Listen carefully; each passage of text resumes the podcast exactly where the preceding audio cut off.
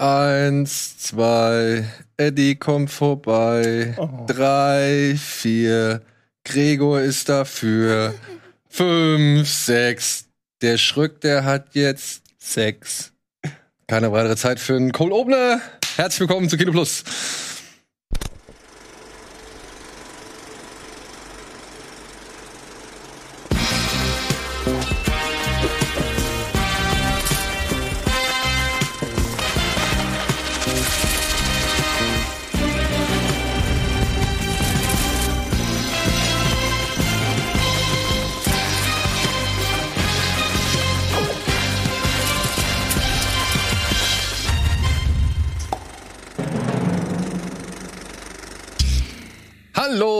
Herzlich willkommen zu einer weiteren Ausgabe Kino Plus, zu einer Vorab Halloween-Ausgabe von Kino Plus. Und dafür haben wir uns natürlich tatkräftige Unterstützung ins Studio geholt. Mein alter Schocktober-Weggefährte Gregor Katius hat sich heute uns mal wieder angeschlossen, zusammen mit einer weiteren Liebhaberseele des Horrorfilms, Etienne Gade. Hallo. Hi. Na? Alles gut bei euch, Freunde? Ja, ja, ist, äh, e- extra für den Anlass verkleidet. Ne? Uh. Ja, sag mal, wo wir jetzt schon bei Horror sind, hast du hier dieses Undertaker-Ding gesehen bei Netflix? äh, wo er Leute erschreckt, meinst du, oder? Ja, ich weiß keine Ahnung. irgendwas war da. Also ich, ich habe mitbekommen, dass der da irgendwas bei Netflix jetzt macht, aber seitdem er ähm, irgendwelche Geburtstagsgrüße auf Cameo macht, ist der ganze Zauber hin. Ne? Ich finde, der Zauber ist hin, seitdem man so klar sein Gesicht sieht. Also seitdem er sich mal kämmt. Ne? Ja, und nicht mehr die Schminke und alles. Und ist, seitdem er so menschlich wirkt. Weil man hat ja immer das Gefühl, es ist ein Monster. Und ein, ein, ein übernatürlicher äh, Typ, aber mittlerweile läuft er halt einfach rum und du siehst ja so ein ganz normaler Redneck wie alle Wrestler. Ja gut, der ist, der ist eine Vertragsverlängerung vor irgendeinem Podcast-Deal weg, ne? Tales from the Undertaker, exklusiv bei Spotify. wie, wie alt ist der? Der ist doch schon auch 83 oder so. Nee, der ist, der ist äh, Mitte, Ende 50, sowas. Erst? Ja, aber, Aber der der, ist ja wird, noch mal in den Ring gestiegen, ne? Ja, aber der, der wird einmal im Jahr rausgekarrt, ja, wo die, dann äh, schrauben sie da einmal die Hüfte fest da mit dem Titanium und dann darf er noch einmal sagen, Rest in Peace und dann war's das.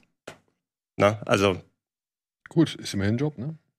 Ich war damals live dabei, als der Undertaker eingeführt wurde. Die, äh, Live dabei. naja, nicht live dabei, aber ich habe das damals äh, geguckt und da war der neu. Das war der neue. Da ging der, äh, d- ne, ich glaube, da ging's Licht aus, und dann kam die Dong, Paul Bearer kam rein irgendwie. Und du hast dir nur gedacht, da, da wurde ja immer so, weiß ich nicht, du weißt es besser, ich erinnere mich mehr, aber so alle paar Monate wurde ein neuer Wrestler angekündigt oder das war immer das Highlight, wenn, wenn du weißt, okay, es kommt irgendwie einer, der, einer, ein neues Mitglied der WWF oder so. Und da weiß ich noch, als der eingeführt wurde. Das war eine neue, das war irgendwie eine neue Generation. Da wurde so ein bisschen sich getraut, ein bisschen Moch- crazier zu werden. mochtet ihr noch Papa Shango? Papa Shango, klar. Das war Ja. der Voodoo-Typ. Das war der Voodoo-Typ. Der hatte auch, glaube ich, nee, den Ultimate Warrior hat er dazu gebracht, schwarzes Blut zu kotzen. Okay. Ja.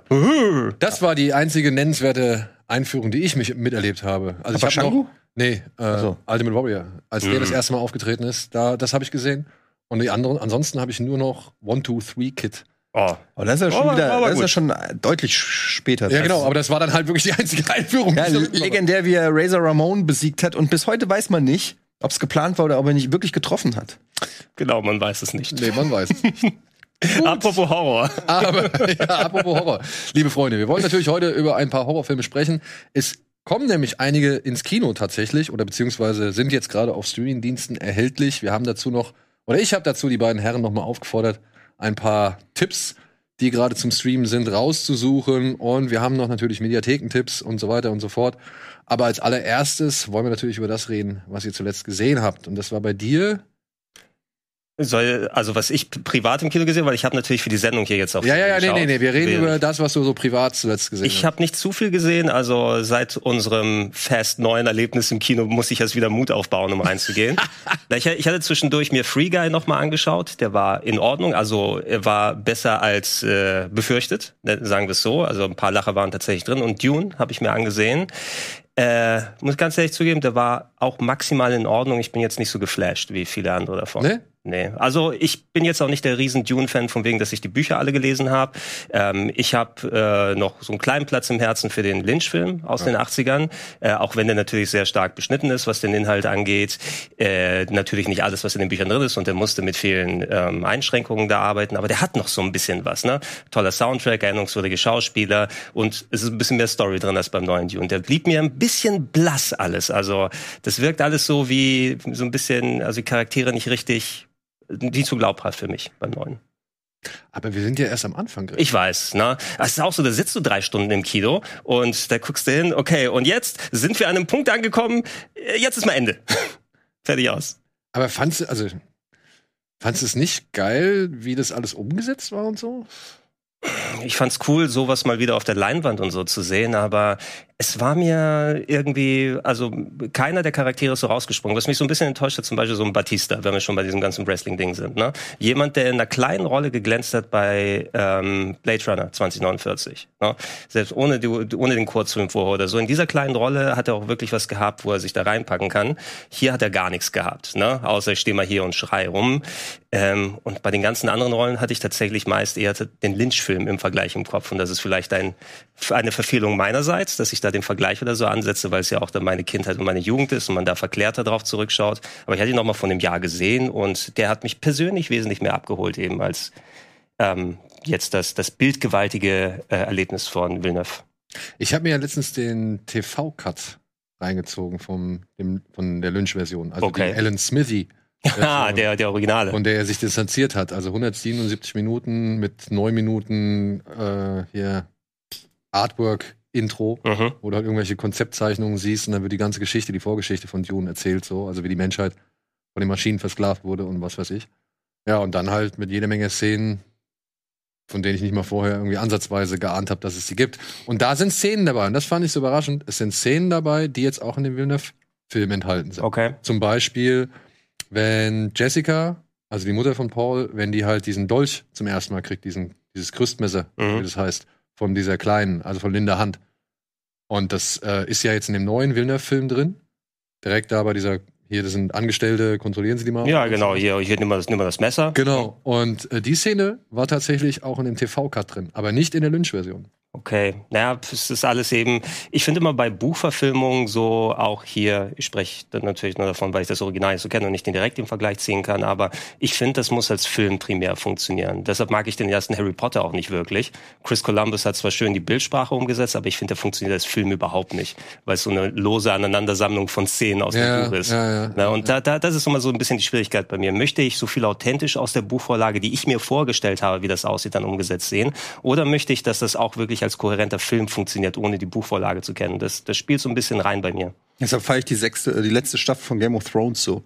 Von der ätzenden Vorlage endlich weggekommen. Endlich. endlich haben sie sich mal getraut, selber was ja. zu machen. Aber es gibt ja trotzdem gute Nachrichten. Dune geht weiter. Ja, ja äh, Timothy Chalamet hat ein Poster oder ein, ein, ja, ein Bild gepostet, äh, Dune 2 oder was stand drauf? Ja, Part 2. Part 2, genau. Ähm, ja, jetzt nicht so mega überraschend. Also klar, wenn der jetzt komplett gefloppt wäre und zerrissen worden wäre und so, glaube ich, dann wäre vielleicht noch mal äh, drüber diskutiert worden. Aber ähm, ich muss ehrlich sagen, das wäre dann dann, also ich teile die Kritik ja von Gregor, habe ich ja auch damals gesagt, dass der schon, man kann ja nur das bewerten, was man letztendlich gesehen hat. Ich kann ja das Gesamtwerk kann ich nicht bewerten und da muss man sagen, wenn man sowas sieht wie Herr der Ringe oder so, dass die schaffen es ja auch trotzdem die Gefährten ist ja ein Film, der alleine komplett gut funktioniert. So ähm, und sich dann noch zusätzlich in die Trilogie mit äh, einfügt. Und das finde ich kann man dem neuen äh, Dune schon vorwerfen. Der hört einfach mittendrin auf und lässt sich einfach komplett zurück mit ähm, tausend Fragen und dem Wunsch nach einer irgendwie dass zumindest irgendwie eine Story zu Ende erzählt wird und das bietet er halt nicht. Und das finde ich, kann man ihm schon äh, vorwerfen, auch wenn du weißt, dass die Story irgendwann noch weiter erzählt wird. Aber ähm, ja, da finde ich, muss ein Film irgendwie ist ja keine Serie, ne? Also bei einer Serie erwarte ich nicht in einer ersten Folge schon zu wissen, wer der Bösewicht ist und wie es ausgeht, aber bei einem Film ähm, finde ich muss das schon, kann man das besser machen, sag ich mal so. Wenn man was kritisieren will, alles andere teile ich nicht von Gregor. ähm, ich kann aber auch, ich mag aber auch den Lynch-Film nicht wirklich. Ich habe den jetzt neulich ja dann auch danach noch mal mehr angeguckt. Ich habe drei Sessions gebraucht, um, um den durchzugucken und das ist, ist, ist, ist so eine Form von 80s äh, Fetisch, der mich schon als Kind nicht ähm, besonderlich, sonderlich abgeholt hat. Noch als Erwachsener ist mir das alles ein bisschen zu drüber. Nicht mal der halbnackte Sting da in der Unterbuchs, ne? Ja, und Ja. dann hier äh, Wladimir, der ihn halt so richtig lüstern anguckt. Ja, Ja, also- es ist halt dieses typische 80er, Ki so, so, wo so Arzi-Kino, wo die alle auch so ein bisschen zu viel schwitzen und schon so einen leichten Schweißfilm über der Lippe haben. Und alles ist so ein bisschen eklig und anrüchig und, und immer mit so einem Augenzwinkern so. Und du würdest dich auch nicht wundern, wenn jetzt irgendwie einer mit Strapse reinkommt oder so, weil irgendwie, hey, wir sind die 80s, lass mal irgendwie was ausprobieren. Ähm, das ist mir alles ein bisschen zu, zu schwülstig da. ich man- kann das nicht erklären. Das Kann man nicht. absolut, kann man absolut nachvollziehen. Das ist eben persönlicher Geschmack. Ich fand beim neuen Dune eine Sache, die ich noch ergänzen würde. Der ist eben, klar, spielt auf einem Wüstenplaneten, aber der ist so blass alles. Also alles sehen kaum Farbe irgendwie drin. Das ist Danny Villeneuve halt, ne? Ne? Alles so. Das ist so bei ihm Aber das irgendwie. mussten sie halt auch schon ein bisschen, oder das haben sie ja, also es war ja wohl eine bewusste Entscheidung, kann jetzt Gregor klar. nicht wissen. Ja. Aber das war, ist halt auch eine Frage von Kontrast und, und äh, sag ich mal, wie du halt solche, gerade solche eher unförmigen oder gleichförmigen Landschaften irgendwie versuchst, richtig in Szene zu setzen, dass sie halt irgendwie wirken. Also, Ja. das hat er damit, also so ein bisschen damit erklärt. Also ich warte beim zweiten Teil drauf, bis äh, dann hier ähm, Dings der Hauptdarsteller sich dann auf den, auf den Wurm draufsetzt mit dem Cowboy-Hut und sagt, juhu! Passt schon. Also auf die Szene freue ich mich, wenn Ja, wird Wurm spannend. reitet. Also da bin ich sehr gespannt. Bin ich sehr gespannt.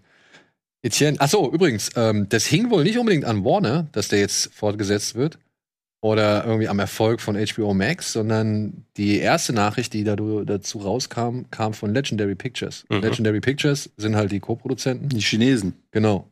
Und haben eigentlich das, ja, das Großteil, den Großteil des Budgets gestellt. Und deswegen hing es so ein bisschen von deren, sag ich mal, Gusto oder eben ja, Entscheidung ab, ob jetzt ein Teil 2 kommt oder nicht. Aber die haben halt dann als erstes bekannt gegeben, ob Teil 2 kommt. Okay, es war ja jetzt parallel, ich meine, der ist ja gerade erst in den USA angelaufen, war mir auch Und nicht hat einen so guten bewusst, Start hingelegt, ne? Also, Genau, hat also ein, über, also über der Erwartung dann einen guten Start hingelegt. Ich denke mal, da haben sie es jetzt mit dieser positiven Nachricht verknüpft. Weil ich hätte auch dann, also ich war mir schon relativ unsicher. Das ist so ein Film, der auch durchaus riesig an den Kassen floppen kann. Ne? Ja, aber vielleicht war das auch irgendwo so eine kleine Taktik, um irgendwie ein gewisses äh, Bedürfnis zu schaffen. Und halt, ne, wir wollen jetzt halt den zweiten Teil sehen, also gehen wir auch bereitwillig vielleicht noch mal, also noch einmal mehr ins Kino, um halt eben unseren Anteil dazu beizutragen, dass Mhm. wir halt ermöglicht haben, dass der zweite Teil kommt. Vielleicht hat der Film sogar ein bisschen von der Pandemie profitiert.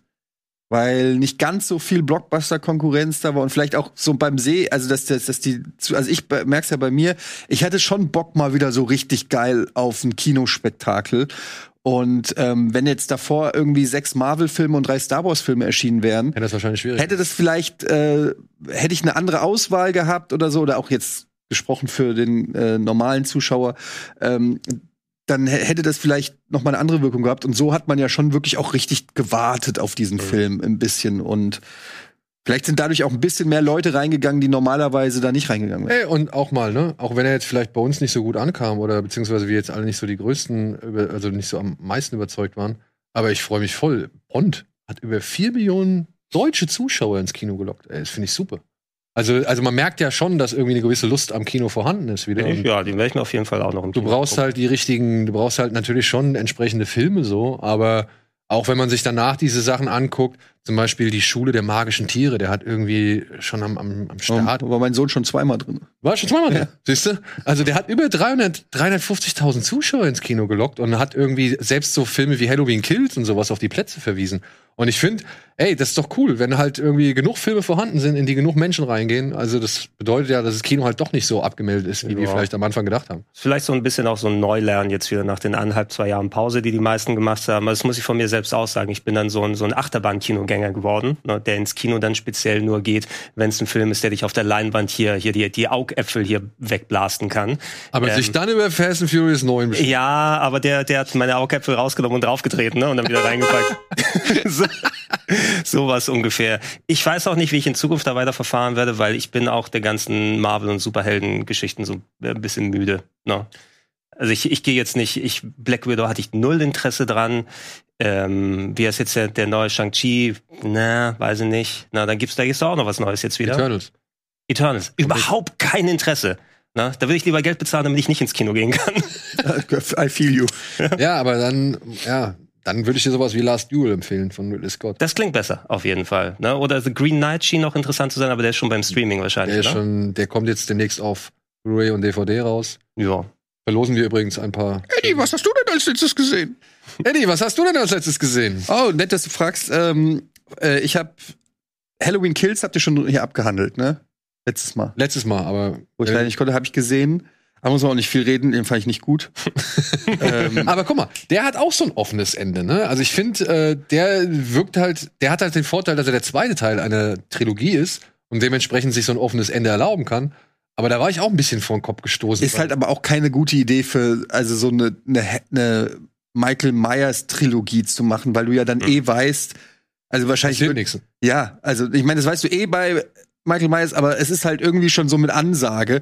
Wie soll denn da Spannung entstehen? Also im, in, es gibt ja eine Szene da bei Halloween Kills, wo der Mob um den rumsteht und du dir eh, das ist, da kommt ja keine Spannung auf und das ist ja auch das ultimative Fail von Halloween Kills. Der sieht ja gut aus und die haben ja wirklich viel sich Mühe gegeben, so ähm, alte Vibes auf äh, äh, aufkommen zu lassen, das respektiere ich auch, aber der Film ist halt stinklangweilig. also wirklich, das und das über das ist für das schlimmste, was du über Halloween sagen kannst, ist, dass der stinklangweilig ist, weil das der irgendwie, also we- wen 2021 das noch schockt, dass die Musik kommt und er langsam die Straße überquert, also tut mir leid, da bin ich drüber. Da muss vielleicht dann schon wieder ein bisschen mehr kommen und ähm, der ist einfach nicht spannend, der Film. Das ist einfach das, was mich am meisten genervt hat. Stinklangweilig. Ich saß da wirklich, äh, habe nebenbei ein Kick-Ass-Team auf Kickbase aufgebaut. also wirklich. ähm, aber ich möchte viel mehr über, über Berserk reden. Oh. Habe ich endlich mal geschafft. Äh, Es steht schon so lange auf meiner Liste. Du hast diese Golden Ark Trilogie geguckt. Ich habe äh, vielleicht ist es verkehrt, dass ich äh, umgekehrt angefangen habe. Berserk ist ja, äh, für alle, die es nicht wissen, ist ein ursprünglich eigentlich ein Manga, dann eine Anime-Serie und dann äh, gab es noch mal von dieser Anime-Serie komprimiert sozusagen auf drei äh, in Spielfilmlänge veröffentlichte Animes ähm, das ganze, die ganze Story noch mal in quasi drei auf drei Filme aufgeteilt. Und die gibt es übrigens auch kom- Golden Ark, ja. Golden ja, und die gibt es komplett auf Netflix übrigens. Und ähm, ich hatte immer mal so angefangen, aber immer so die erste halbe Stunde gesagt, ja, geil, gucke ich mir irgendwann mal an. So ein Klassiker. Das ist, komischerweise habe ich das oft bei Animes, dass ich so Animes äh, so, wo mir die Prämisse gefällt. Ah, shit, haben wir die Kasse? Ja. Ja. Und äh, wo mir, wo, wo mir die Prämisse gefällt, ich habe es vorhin im Rucksack, ja, ich spiele dran. Und ich dann so denke, so, oh, das wird mir wahrscheinlich richtig Bock machen. Und dann gucke ich so eine Folge oder so die erste halbe Stunde und dann denke ich so, aber nicht jetzt. Weil das auch immer oft so viel ist, ja. Und ähm, das war so bei Berserk, hat mir direkt gefallen. Und dann habe ich das wieder auf Eis gelegt. Jetzt habe ich dann mal, habe ich mal wirklich an einem Wochenende, als ich krank war, im Bett gelegt und gesagt, so, jetzt guckst du mal Berserk. Und ich habe es nicht bereut. Richtig geil, richtig brutal, richtig adult Anime, an- Anime. Ähm, teilweise auch richtig weirder Shit. Also wirklich, äh, Ja. du hast alles, du hast Sex, du hast, also gerade in der letzten Folge, was da am Ende abgeht, ähm, das muss man auch erstmal Und es ist so tragisch. es ist, es ist hart. Es ist nicht wirklich ein, äh, also es ist jetzt nicht was, ich will jetzt auch nicht zu viel verraten, aber wo man dann am Ende sagt, so, am Ende hat ja alles geklappt, sondern also das ist schon was, was einen auch, äh, wenn man, gerade wenn man so eine längere Reise dann mit den Charakteren hat, was einen auch so ein bisschen runterzieht, aber das fand ich eigentlich ganz geil. Und dann habe ich mir jetzt die, die Serie von 97, habe ich mir komplett jetzt gekauft auf Blu-ray Mhm. Und werde ich jetzt direkt. Habe ich Untertitel damals für gemacht. Ja? Ja, Echt? inoffiziell, ne? Also Ach, inoffiziell. inoffiziell, ja. Also du wirst wahrscheinlich jetzt nicht auf der Blu-ray meine Untertitel oder so haben, aber da hatte ich damals sozusagen so die, die Skripte genommen und dann verständlich gemacht, weil es die damals nur in irgendwie in der Hongkong-Fassung gegeben hat. Ich finde es aber erstaunlich, dass diese Golden Ark Filme, wenn man das mal vergleicht mit der Serie, dass die eigentlich wirklich das Wichtigste rausdestillieren und dann halt Ja. noch durch gigantische, sag ich mal, Schlachten noch kombinieren. So. Also die, die Serie, ich will dir nicht zu viel davon wegnehmen, kannst gerne kurz weitererzählen. Ähm, die Mangas sind tatsächlich das, was nochmal über den ganzen Verfilmungen sowas drüber steht, weil Kentaro Miura, der ja leider vor kurzem verstorben ist, der Zeichner, ähm, der hat immer so viel Ein äh, Aufwand und Detailgrad da reingebracht. Das waren wie kleine Gemälde bei jeder Seite, Mhm. wo du reingucken kannst. Vor allem so Gemälde des Verderbens und äh, also was der sich da alles ausgedacht hat, das ist so detailreich gewesen. Und das kannst du nur entweder mit einem Budget halbwegs okay abbilden, wie in der TV-Serie, die teilweise eben so sehr low-budgetig gewesen ist und viel Zeug. Ja, also es war nicht die perfekte Umsetzung, war aber immerhin zeitig genug, um alles zu machen. Und die drei Filme komprimieren es jetzt noch. Das CGI hätte ich ab und zu nicht gebraucht, aber gehupft wie gesprungen. Hat mich aber nicht so gestört. Habe ich es- auch gelesen. Das hat mich weniger gestört als jetzt bei der Ja. ganz neuen Serie, die nur ja, CGI das, soll, ist. das habe ich noch nicht gesagt. Da habe ich gehört, dass das richtig schlimm sein Ey, und soll. das ist halt auch so der Grund, ne? Also das habe ich auch gehört. Ich hätte es gerne, ich hätte gern gewusst, wie es weitergeht, aber ich habe gehört, die neue Serie soll so furchtbar sein. Ja, problematisch wird es eben, diese, dieser Golden Arc ist sowas, so wie der Manga und die Serie anfängt. Das wird quasi so, in den ersten Bänden ist dann, du siehst den aktuellen Guts, den Hauptdarsteller, wie der gerade aktuell ist, mit seinem Schwert und der Kanonenhand und alles drum und dran. Und dann wird das eben über mehrere Bände als Flashback erzählt, wie das eigentlich mit der Band of the Hawk passiert ist, wie das mit Griffith weitergegangen ist, also die Charaktere, die da stattfinden. Und das ist meines Erachtens auch eine, eine der stärksten Anime-Abfolgen, die ich je gesehen habe, also Manga und sowas storytechnisch. Und ich, ich klebte an den Mangas damals richtig dran. Und dann, als die Serie kam, natürlich muss ich mich da noch mal reinversetzen. Aber ähm, die drei Filme, jetzt, wo das nochmal zusammenkomprimiert wurde, es ist der wichtigste Part der Story, diese Flashback-Geschichte zu erzählen. Und äh, wenn man keine andere Alternative sagt, dass man sagt, ey, ich möchte jetzt mir die 12, 13 Mangas holen, um das zu lesen, wo das abgebildet ist. Da habe ich einen Tipp. Ähm, habe ich nämlich selber rausgefunden, äh, also was rausgefunden, ich habe es gegoogelt und ähm, readberserk.com. Readberserk.com und da kann man kostenlos alle Bände sich angucken. Habe ich, halt, hab ich nämlich dann auch mal angefangen, so die ersten Bände, weil ich wissen wollte, ähm, Manga, Serie, Film. äh, Filme, wie die so unterschiedlich aussehen und so. Und fand die waren aber schon, also klar, Manga, also du quasi Manga super detailliert, Serie ziemlich detailliert und äh, Filme kondensierte Fassung. Aber ich konnte da schon erkennen, dass äh, ich fand, das war schon im Sinne des, des ähm, Erfinders. und ähm, ja, kann man sich komplett, wie gesagt, Read Berserk, wenn man die Mangas sich angucken will, kann man da komplett ähm, auf dem Computer äh, sich alles durchlesen. Und ja, jetzt die Serie. Ich hab Bock, ich bin angefixt und äh, Also du willst jetzt auch weiter, erstmal weiter lesen. nee, ich werde jetzt erstmal die Serie gucken.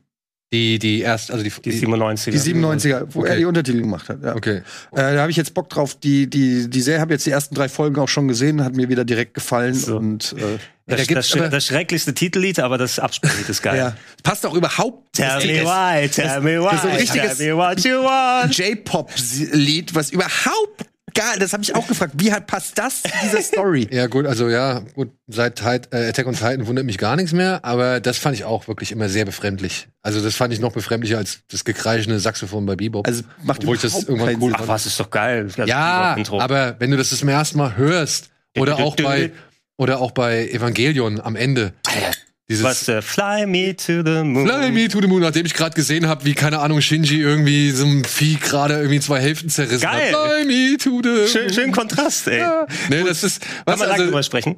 Ja, aber diese Gegensätze finde ich halt schon immer wieder erstaunlich, gerade was so Mucke angeht. Oder auch hier bei Doro Hedoro. Das ist auch ein ganz, die haben auch mal geile Songs irgendwie äh, am Ende oder am Anfang einer Folge, wo das halt wirklich, wo du denkst, okay, passt das jetzt wirklich? Nein. Aber fand ich geil. Ja, ist doch schön. Aber würdest du weiterempfehlen, ne? Also wenn man auf so ähm, Anime, also Mittelalter, so ein bisschen Fist of the North da mit Schwertern, so würde ich, also keine Ahnung, wie ich es beschreiben soll. Ist, äh, Ja, man merkt halt schon auch, dass äh, Hidetaka Miyazaki, der Erfinder der Dark Souls äh, dass der, äh, es liest man ja immer wieder, dass er seine, dass er viel aus Berserk sich hat beeinflussen lassen. Und das merkt man halt schon. Es ist schon so eine Welt, die so Pseudo-Mittelalter ist, aber mit so ein bisschen Mystik und und ja, ich glaube, wer so Game of Thrones mag oder so, der kann damit halt schon was anfangen. Es ist aber halt natürlich ähm, japanisches Anime, also ähm, da ist natürlich auch ein bisschen also es mag halt nicht jeder, ne? Wenn der Hauptheld schon sehr androgyn äh, oder der andere androgyn ist und du hast immer so ein bisschen die kichernden Mädchen und die starken Helden und so. Also natürlich wird das nicht jedem gefallen, aber wer so ein bisschen auch diesem Genre abgewinnen kann, dem. Äh, Aber ich mochte gefallen. die, die, die Homoerotik zwischen Guts und Griffith. Also ich, Das, das gehört, das, Das, gehört das ist ja auch dazu. wirklich ein, also das, das, das spielt da ja auch, schwingt da ja auch wirklich mit. Das ist ja jetzt nicht nur so ähm, angedeutet, sondern das ist ja durchaus sogar mit ein Thema. Ja, und dass, dass das tatsächlich noch die Tragik oder dieses Dreieck, sag ich mal, äh, noch so ein bisschen mit unterfüttert äh, von, diesen, von diesen Figuren. Zu, zu der Zeit, wo der Manga eben hier rausgekommen ist in Deutschland, muss ich ihn, glaube ich, Ende der 90er, Anfang 2000er, doch müsste in den 2000ern gewesen sein, wo ich den gelesen habe. Sowas Vergleichbares kannte ich eben nicht. So wirklich eine dreckige, harte Fantasy, ne, die sich auch nicht scheut, dann zu Themen hinzugehen, ne, was mit, Boruto- Boruto Kidoshi war ja, okay, das, das Fall. ist aber, das ist nochmal ein bisschen was anderes, ne? Wenn du dann die, die ganzen äh, nur ab 18 Videos aus der Videothek dann damit nimmst. Das hier war mehr, okay, so ein Fantasy-Genre, man kennt ja Fantasy-Geschichten, wie sie umgesetzt sind, dann hast du dann das letzte Einhorn oder Prinzessin Fantagiroda gesehen und dann geht's darum, äh, äh, was weiß ich, dann Guts als Kleinkind äh, von seinem Vater missbraucht wurde die ganze Zeit. What the hell ist denn hier los? Ne, das ist richtiges Erwachsenen-Entertainment. Also das, das darf man also nicht verwechseln. Da geht, es gibt äh, Vergewaltigungen, es gibt äh, wirklich brutalste Sachen und auch auf eine Art und Weise, die aber auch, die einen dann auch packt. Weil, weil halt die Charaktere teilweise so bösartig und gemein und so sind, dass du dann auch nicht immer denkst, ah ja, und jetzt kommt der Held and saves the day oder so, sondern es passieren halt wirklich auch immer wieder Sachen, wo du, wo du dann gespannt bist, wie geht's weiter und was passiert jetzt und so. Also, es ist echt, hat mich sehr beeindruckt Ich fand teilweise. auch geil, dass sie immer noch einen schleimigeren Adligen oder Fürsten Ja. irgendwie aus dem Hut zaubern. Davon So gibt's nicht genug. Ja, ne? also da gibt's echt eine Menge. Und dann halt aber auch diese geilen Viecher, die dann zwischendurch mal irgendwie auftauchen, vorkommen. Und ich muss sagen, bis heute bin ich Riesenfan von dieser Schlacht, in der Guts dagegen diese Übermacht kämpft, alleine Mhm. und dadurch dann seinen Titel erhält. Dieser äh, Man Against 100 Kurz Swords. bevor Ja, sie dann selber ja. zum Adel ernannt Ja, genau, ja. Das fand ich, das fand ich schon ziemlich geil. So, gut. So viel zu unseren zuletzt gesehenen Sachen oder Filmen und Serien. Und jetzt machen wir eine kurze Werbung und dann kommen wir zurück mit ein paar Trailern und Plakaten.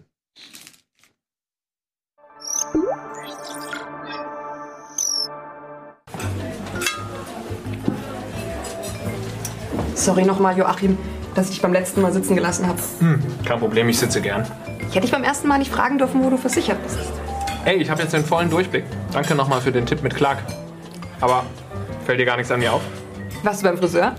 Nee. Neues Hemd. Keine Ahnung. Na, was habe ich denn offensichtlich? Sieht man das nicht? Ich weiß es nicht, sag schon. Zeit, Anneliese. Offensichtlich habe ich jede Menge Zeit. Die Clark-App managt meine Versicherung, ich muss mich um gar nichts mehr kümmern und dadurch habe ich endlich mehr Zeit.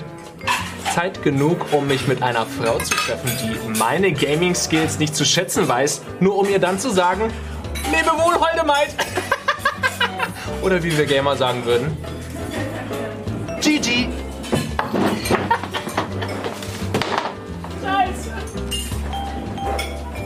Er hat seine Versicherungen im Griff. Ein absoluter Traummann. Einfach die Clark-App herunterladen, mit dem Code BEANS anmelden, drei Versicherungen eintragen und einen 45 Euro Amazon-Gutschein sichern.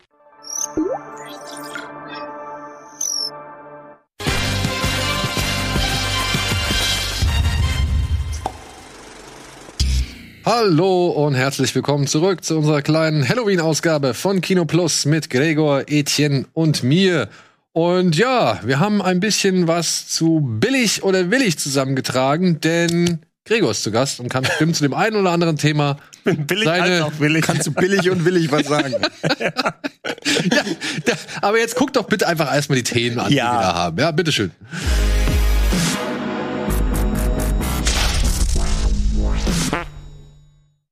Ich wollte sagen, er kann mit seiner Expertise bestimmt was beisteuern, denn wir haben uns jetzt endlich mal das Resident Evil Plakat angeschaut. Oh, okay. Schon wieder ein neuer? Das ist jetzt der Trailer, der zuletzt gekommen ist, ne? Also zu dem Film, ja? Ja, wo ist Mila Jovovich? Ja, wo ist Mila Jovovich? Gute Frage. Das ist doch da ganz rechts oben in der Ecke. Gutes Make-up, ne? Siehst du doch. Ist der wieder von hier, wie heißt er, Paul? Nein, alles neu, alles neu macht der Mai. Also ich, ich war recht perplex. Ich dachte zuerst, okay, der Trailer ist ja vor ein, zwei Wochen oder so gedroppt, ne? Wenn wir den dann angeschaut. Ähm, so ein bisschen dieses typische Syndrom, neue Cosplayer für die Charaktere, die man schon tausendfach in anderen Rollen gesehen haben, aber sah jetzt nicht so, so überschlecht aus, will ich jetzt sagen. Ähm, Ist das Michelle Rodriguez? Nein, ne? Das ist diese, also ich glaube, es ist diese Kaya Scodelario. Okay, sie, sie hat den Michelle Rodriguez Gesichtsausdruck. Das Ja. ist es wahrscheinlich, ne? Und der junge Mann da rechts, das ist der Affenmensch aus Umbrella Chronicles. Ja, die, die Schauspieler kommen mir ein bisschen vertraut vor. Also die Rollen erkenne ich auch, wer sie sein sollen. Ich dachte zuerst, es ist vielleicht, es gibt auch noch eine TV-Serie, die kommt. War da nicht noch was? Ja, ich glaube mit den Kindern von Wesker, ne? Ach Gott. wenn ich das richtig in Erinnerung habe. Mit Jake. Jake Mueller heißt er, glaube ich. Ja, also irgendwie wird deren. Geschichte abseits des Ganzen in Raccoon City aufgezogen. Also so habe ich das mal gelesen. Gut, solange es nicht von Paul Anderson ist, gucke ich es mir an.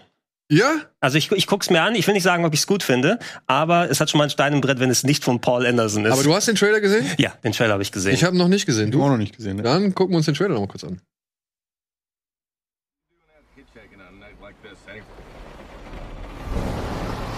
Used to live here, you said. Raccoon City. Better you than me. Watch out!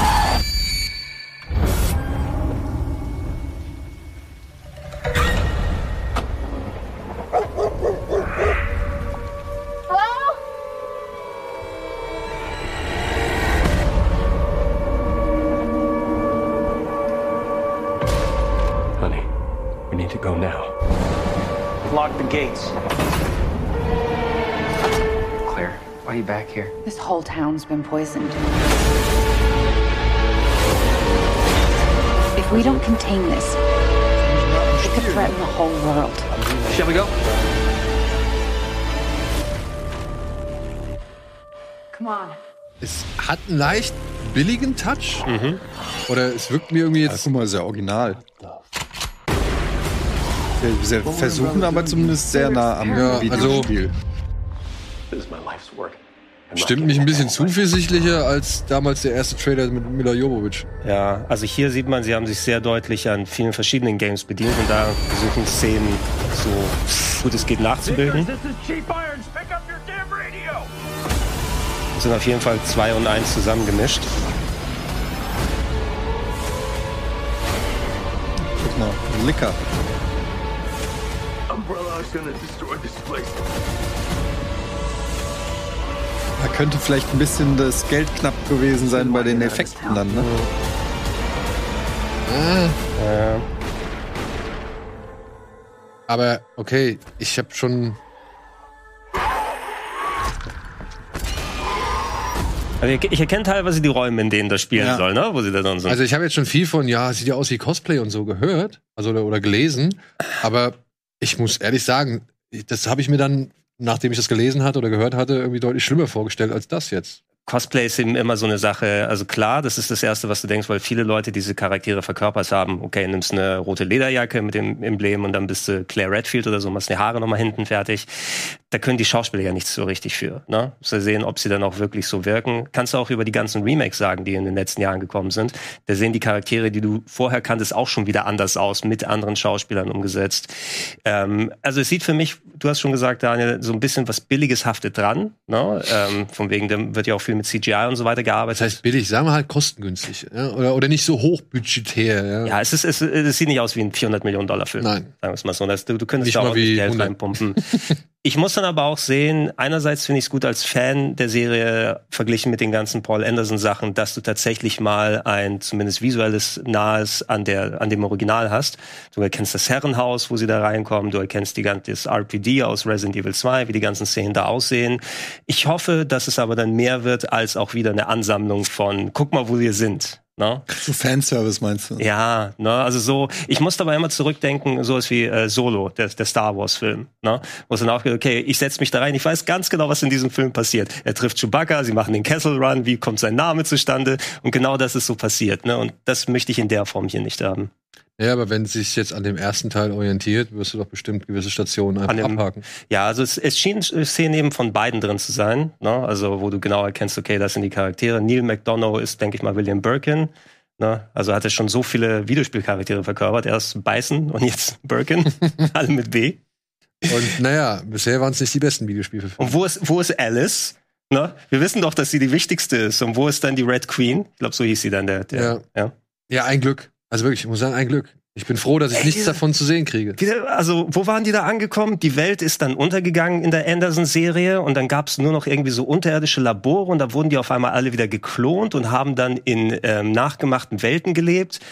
Ich habe keine Ahnung, was da passiert ist alles. Ja, was ich so ein bisschen schade finde, ist, während die Spielreihe sich ja auch immer mal entwickelt oder zumindest versucht, andere Wege zu gehen, die Filme sind immer in diesem gleichen Polizei versus Wissenschaftler-Labor Setting, so, weißt du? Man könnte doch da auch, jetzt kitzelt's mich in der Nase.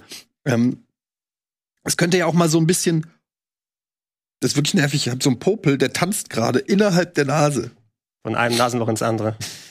Ähm, Ich hätte gerne bitte einen tanzenden Popel animiert in Daddys Nase. Hello, Baby! Hello, Mahoney! Sorry. ähm, ja, aber so, weißt du, äh, jetzt Resident Evil äh, Village ist wieder was ganz anderes als davor, das, äh, was eher so ein bisschen äh, dingsmäßig war, Texas Chainsaw Massacre oder so. Also da könnte man ja auch mal ein bisschen. Ich verstehe, was du meinst. Die sind immer alle so auf so Action-Horror festgelegt. Ja, ja, ja. Also so seit dem ersten Film mit, mit Mila Jovovich ist es vor allem nicht nur, also ist es gar nicht Spannung, sondern ist es Ja. vor allem immer Action Ja. irgendwie, ja. Vor allem, weil die auch, also was du dabei sagen musst, eben, diese Spiele sind ja super inspiriert. Du hast ja auch schon gesagt, hier so zum Beispiel Teil 7 mit Texas Chainsaw Massacre, Teil 8 so ein bisschen dann so Gruselhorror oder sowas mit so märchenhaft.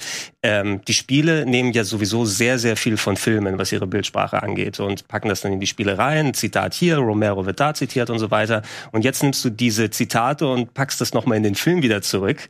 Na, das ist das auch, äh, den, den hattet ihr über den Uncharted-Trailer mal gesprochen, wahrscheinlich letzte Den Woche? haben wir bei Tease uns angeguckt. Ähm, da wo ich auch, also da war ich auch irritiert, weil die Szene aus dem Flugzeug, das war für mich Teil 3. Ja, Und das soll ja alles die Vorgeschichte von ihm sein, ne? Un- Also, Unabhängig auch davon, aber die Szene aus dem Flugzeug war ja zum Teil auch, äh, oder da, wo sie, wo er hinten aus dem Flugzeug raushängt bei Uncharted, ähm, da gibt's ja den einen Bond-Film da mit, äh, ist das der mit Timothy Dalton? Wo sie dann, genau, ne, wo da auch, äh, denke ich mal, davon viel reingeflossen ist in die Szene. Also zitieren sie diese Szene in dem Spiel. Ja, und das sah auch tausendmal besser aus, als das, was wir da gesehen haben. Aber dann nimmst du diese Szene, packst sie in den Spiel und packst sie aus dem Spiel wieder auf die Leinwand zurück. Das ist irgendwie so doppelt gemoppelt alles. Ja, man, ja. Also will man das? Will man eine werksgetreue? Das ist auch ein spannendes Thema. Wenn es um Adaptionen mal geht, können wir mal demnächst vielleicht ein bisschen diskutieren, ob man das will, dass jemand sowas eins zu eins macht, wie zum Beispiel Snyder mit 300 oder Watchmen, so, wo halt wirklich, ähm, ja, man einfach eine Graphic Novel auf der Leinwand sieht. Oder muss es sich dann doch immer noch ein richtig gutes Stück weit entfernen? Ich würde das gar nicht verallgemeinern. Es kommt natürlich Ja. auch auf die Vorlage an, weil, also Watchmen zum Beispiel bietet ja auch eine Menge. Und 300 zum Beispiel, wenn du es so umsetzt, wie es äh, Snyder gemacht hat, dann funktioniert es halt auch.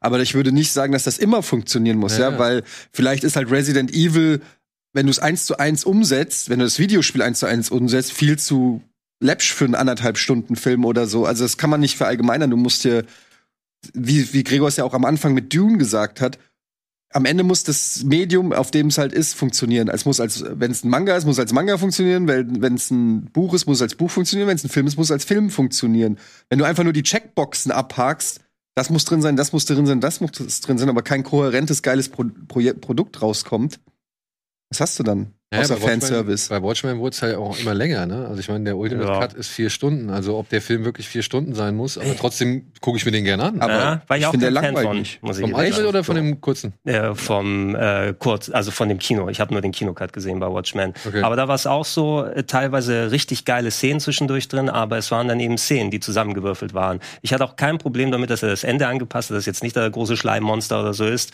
Na, also es funktioniert ja auch, wie es da ist, aber er tat als Film nichts für mich, zum Beispiel Watchmen. Ne?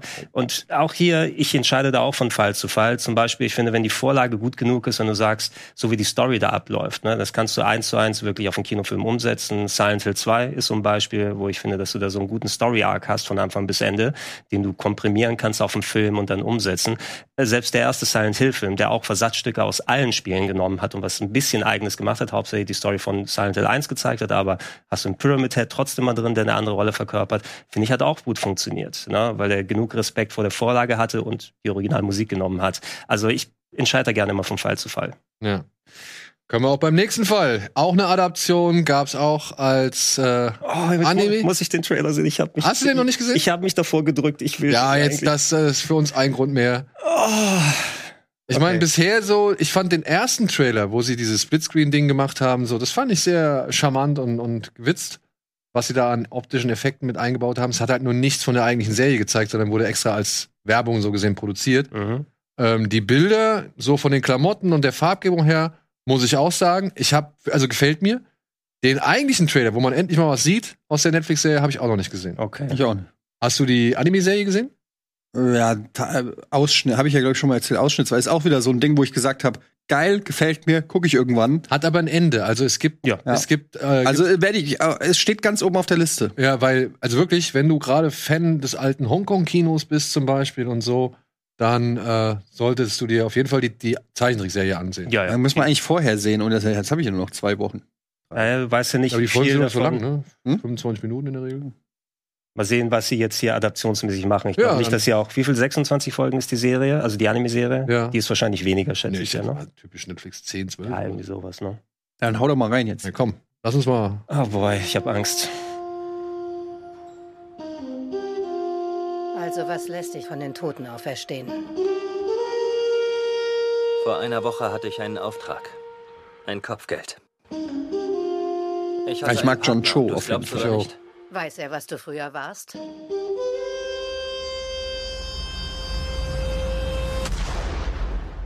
Werde ich dich je wiedersehen? Das wirkt ein bisschen Ich will clean. mich umbringen, Anna. Wenn du mich suchst. Spike Spiegel heiße ich heutzutage. Musik ist toll. Ist auch, Kannst du nichts sie- sagen.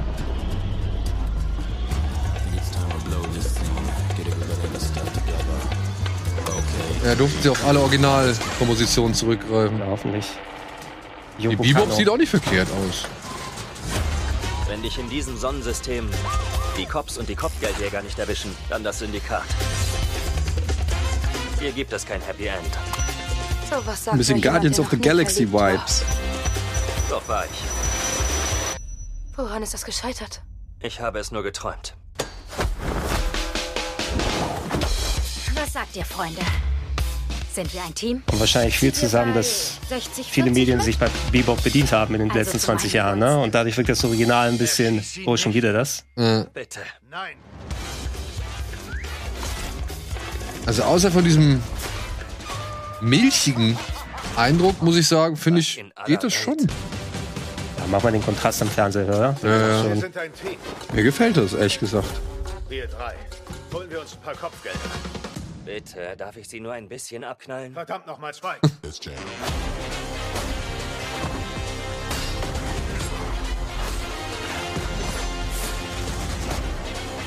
Okay, da haben sie es natürlich ein bisschen angepasst. Ach, oh, guck mal. Seid ihr gute oder böse Jungs?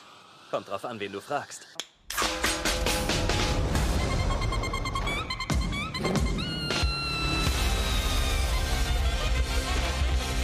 Ich sehe nicht schwarz. Nee, schwarz nicht. Was mein erster Eindruck ebenso wäre, ist so, ich weiß nicht, ob das wirklich als Realserie so funktioniert, ne? Weil niemand würde so, also Spike Spiegel als Charakter funktioniert, weil er in den Anime so dargestellt wird. Ne? Nichts gegen John Cho, ist auch ein toller Schauspieler, den finde ich auch gut in den meisten Rollen und so weiter. Hier sieht er echt aus wie ein Cosplayer. Eben niemand würde im echten Leben sowas anziehen oder so herumlaufen, selbst in einem übertriebenen Sci-Fi-Universum nicht. Aber ich muss sagen, trotzdem, die Stilistik äh, haben sie schon ganz gut aufgegriffen. Ein paar Perspektiven sind ja eins zu eins so. Ja, Und, ja. Ähm, wenn das alles im Gesamtkonstrukt stimmig übertrieben wirkt, also wenn diese, wenn diese Überspitzung oder dieses Überzeichnete, wenn das irgendwie auf die gesamte Serie hingesehen ausgebreitet wird und halt das Ganze zusammenhalten kann, dann beschwere ich mich nicht. Ja, Wenn es nur so einzelne, sag ich mal, Elemente oder irgendwie kurze Sekunden sind, die immer mal wieder irgendwie die Comicvorlage zitieren oder die, die Serienvorlage irgendwie homagieren, dann ähm, weiß ich nicht, ob das dann reicht. so, solange es das Gefühl trifft oder sowas. Was bei Cowboy Bebop gut war, ähm, bei der Anime-Serie einerseits der Einfallsreichtum, Sci-Fi, Action, Hongkong-Kino, hast du gesagt, dass da so viel reingeflossen ist, aber auch die Stories haben an sich funktioniert und die Charaktere, wie du sie nach und nach kennengelernt hast, deren Zusammenspiel. Ähm, und das ist, glaube ich, das Wichtige, was hier dann zählt, wenn ich drüber hinwegkommen kann, meine Vergleiche im Kopf abzustellen und sagen, wie dumm siehst du denn aus mit dem Anzug hier? Musst du, musst du. Also ich Ja. meine, hast du den, hast du den Lupin Den, den, Nee. äh, den, den 3D-Film Nee, gesehen? Ey, guck dir an. Ich fand ihn, Ich habe Positives gehört drüber. ich fand ihn wirklich unterhaltsam und spaßig. Auch Lupin der Dritte hat sehr viel davon beeinflusst. Also dieses ganze Spaßgauner-Ding so, ne? Also. Ja, ist auch, also auch Spike Spiegel als Charakter ist auch ein bisschen so der City Hunter, muss man eben sagen. City Hunter? Viel, reinge viel reingeflossen. Und billig? Jetzt gehen die Bazillen um. Ah, Entschuldigung. Äh, und billig oder willig? Ich sag willig. Willst du, ne? Willig. Du? Willig unter Vorbehalt. ich will für eine Folge mal, ne? Okay. Der Rest spielt Probe. Du guckst rein und dann entscheidest du Äh, danach. ja, ja, Ja. ja, Aber ich habe mich auch noch nicht entschieden, dann so richtig Squid Game zu gucken. Ich bin da schwer zu überzeugen aktuell, habe ich das Gefühl. Ich will da keine Diskussion auftreten, aber ich bin, ich bin momentan schwierig zu überzeugen, merke ich. Hast du mal reingeguckt? Fünf, bin fünf Folgen drin. Und was hast du? Squid Game? Mhm. Ja, ich kann jetzt den ganz großen Hype verstehe ich jetzt nicht so ganz, ähm, aber es ist unterhaltsam. Aber ich, ich ehrlich gesagt kann ich auch vorspielen, äh, vorspulen zu den Tötungsszenen. Also wenn dann zu viel zwischenmenschliches Blabla ist und so, da, da interessiert mich echt. Ich guck's ehrlich gesagt nur, weil ich sehen will, wie sie Tauziehen machen und dann ein Team verreckt. da bin ich ehrlich. Also ich ich werde es mir irgendwann mal angucken, weil vor allem mich interessiert, das hat ja anscheinend sehr viel einfach von dem Manga sich alles abgeschaut. Den gibt's auch schon seit irgendwie 20, 30 Jahren, wo es auch darum geht, hier tödliche Games um Würfelspiele oder so. Ne? Ja, und ähm, von Takashi Miike, As the Gods Will heißt der. Da finden sich auch sehr viele Anleihen. Und wenn du schon da bist, kannst du auch Takeshis Castle mit reintun. Ja, kannst du. Aber ich da, ich sag mal so, die Serie macht da nicht so einen großen Hehl draus. Ja. Und das Ding ist, als der Autor wohl mit der Idee ankam und das irgendwie vorstellen wollte, da wollte es keiner. Ja, da haben sie alle gesagt, nee, brauchen wir nicht, klingt irgendwie blöd oder nee, wer will sowas sehen und was weiß ich. Also der ist da wirklich jahrelang mit dem Skript irgendwie hausieren gegangen, bevor dann irgendwie jemand gesagt Auch- hat, okay, jetzt machen Ist wir. doch schön, schön, dass sie jetzt den Erfolg damit haben. Ich meine, das ist eine nicht äh, direkt englischsprachige Serie, die erfolgreichste jetzt bei Netflix Ey, das ist. finde ich halt am Großartig. allercoolsten. Das finde ich halt am Da kommt allercoolsten. doch 100 pro ein US-Remake. 100 pro. Es gibt Das ja ist jetzt so schon- erfolgreich. Aber ich muss dir das zeigen. Es gibt, äh, es gibt sogar jetzt schon einen Film, der sich Octopus Game nennt. Ach, Ah, warte mal. Wo? Von Dings hier oder? Nee, pass auf. High Octane Pictures heißen die. nicht, nicht The, the Sharktopus Game oder so. Nee, wie heißen die, die immer die Dings Ja, Low die, Budget? Ah, hier. Da. ja, ich weiß, welchen du meinst. Das ist jetzt typisch Nerd. Nicht, nicht Legendary, sondern Nee. Äh, Asylum. Asylum. Ach, ich habe kein Netz, natürlich. Okay, das werde ich dann nach der Werbepause machen. Ja, die, die Nachmacher kommen jetzt alle, ne? Ja, I ja. want to play a deadly game for kids. Und das sind diese, diese, ja, Mockbuster und was weiß ich. Mockbuster, ist ein guter Name. Ja, aber das ist ja ein gängiges Prinzip. Da Ja. kommt Titanic, also machen sie Titanic 2 oder Titanic The Und Return. für Dune Ja. kommt dann Sand Mountains. Oder, ja, oder Sandworm. Welcome, Warm. Welcome to Planet Dune oder so. Ja, ja. Ach nee, da, gab, da gab's doch einen Trailer zuletzt. Ja, ja, genau, So eine, genau. genau, Hier. sogar durchaus High respektablen Octane Pictures. Octopus Game. Octopus Game. Octopus Game. Kann ich das in die Kamera halten? Oh, ist das- Seht ihr ist ja das? was. Guck mal. Soll die, kannst Nee, pass auf, ich schick den, ich schick den Link in die Regie und dann können sie es gleich zeigen und äh, wir gehen einfach kurz in die Werbung und melden uns gleich zurück mit dem, was man im Kino oder zu Hause schauen kann.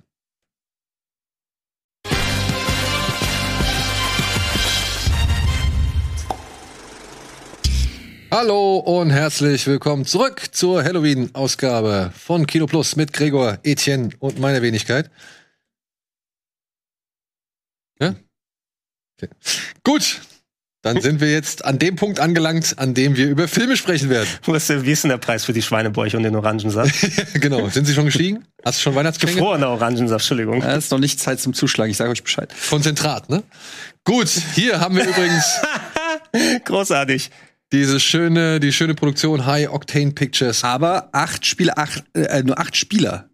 Ja. Similar to Videogame Fortnite. Vor, oh, das ist neu. Das haben sie, das haben sie neu gemacht, weil sie haben vorher stand da Battle Royale und Unfriended steht da Unfriended, genau, oben. ja. Comparable Films da oben. Genau. Ah, stimmt, da oben steht's. Also jetzt, du, also du hast Battle Royale, du hast Unfriended, du hast Fortnite mit drin, Octopusse. Ist geil, ne? Und könnt ihr mal, könnt ihr noch mal, Entschuldigung, könnt ihr noch mal zurückgehen auf die Seite, bitte?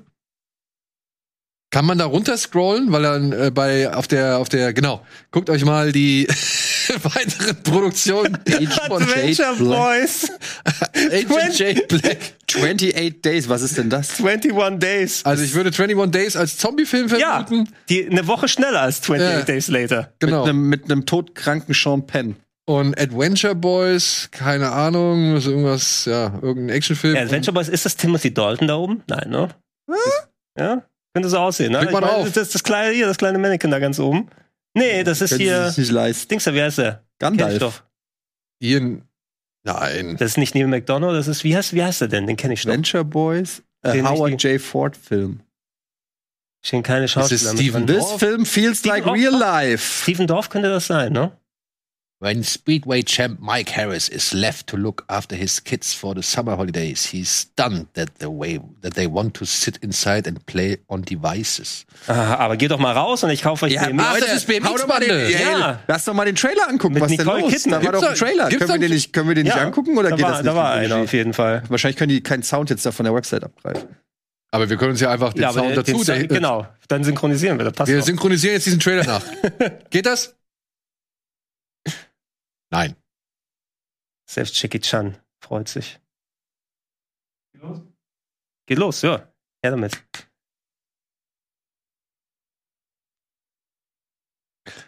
Es war ein ganz normaler Sommer.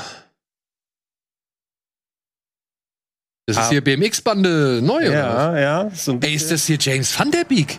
Nein. Dawson? Nein, das ist nicht Dawson. Oh, Unfall. Oh! Papa ist gestorben. Auf dem Dirtbike. Er wird nie wieder fahren können. Änderte alles. Ja. Es geht Small um Town. Oh, wir hören es ja sogar. Dominik, es geht um die Familie. You're not my dad. Wie hat er rein? Und dann auf einmal, die Kinder von heute spielen nur mit den Handys. Meine Kinder werden nicht Zombies. Is adventure. Beyond the dark window, two swallows. Oh, er macht eine Schnitzeljagd für die. Oh. Das ist aber nett. Und wenn sie am Ende in so einer Lockbox dann ein Handy finden, womit sie spielen können.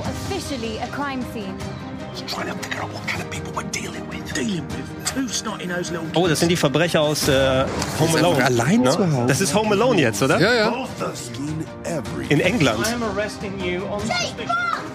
Also, director okay. never let go. Wieso wird er jetzt verhaftet? Was ist, adventure was ist denn das für das? Kein, was ist das für ein Land? England. Das sieht England, das sieht nach England aus, ne? Ja. Wo sie einfach durch das Absperrband diamond. Ich verstehe nicht, was du sagst, Junge. Okay, sie haben Diamanten gefunden aufgrund der Schnitzeljagd ihres Vaters. Und hinter denen sind jetzt diese bösen Bung, äh, Jugend, äh, Buben daher und deswegen brechen die bei denen ein. Der Bösewicht ist Gandalf. Also Nick Gibbs findet den Film nicht richtig gut. Und sagt, dass deine gesamte Familie diesen Film lieben wird. Adventure Boys. Ja. Für Weihnachten auf den Zettel setzen? Definitiv. Ja, ne? Ja, Cowboy Bebop muss warten, ne? Ja, muss warten. So, was nicht warten kann, sind die Filme für diese Woche. Die starten nämlich heute. Bitteschön.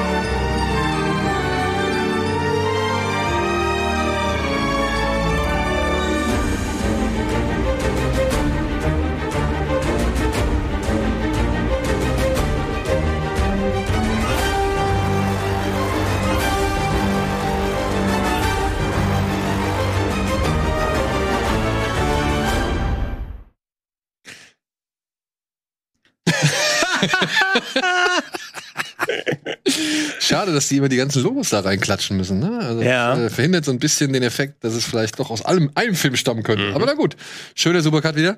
Und ja, es gibt einiges zu sehen. Vor allem aber tatsächlich zu Hause, nicht so viel im Kino. Ich habe zumindest nicht so viel von den aktuellen Kinostarts gesehen. Deswegen habe ich nur eine kleine Auswahl zusammengetrommelt. Unter anderem ein Disney-Animationsfilm namens Ron läuft schief. Den können wir uns wahrscheinlich dann demnächst auf Disney Plus mal zusammen mit der Familie reingucken. Mhm. Erinnert ein bisschen an Baymax. Hier geht es um eine neue Technologie namens B-Bot.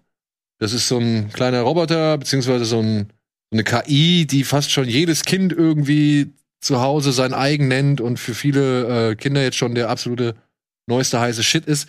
Und ein Junge, der so ein bisschen Probleme hat in der Schule, weil er halt eher so ein Außenseiter ist und nicht so wirklich connecten kann mit dem Rest seiner Klasse, namens Barney, der kriegt jetzt so einen B-Bot von seinem Vater geschenkt, der alleine sich um den Jungen kümmert. Die Mutter ist gestorben.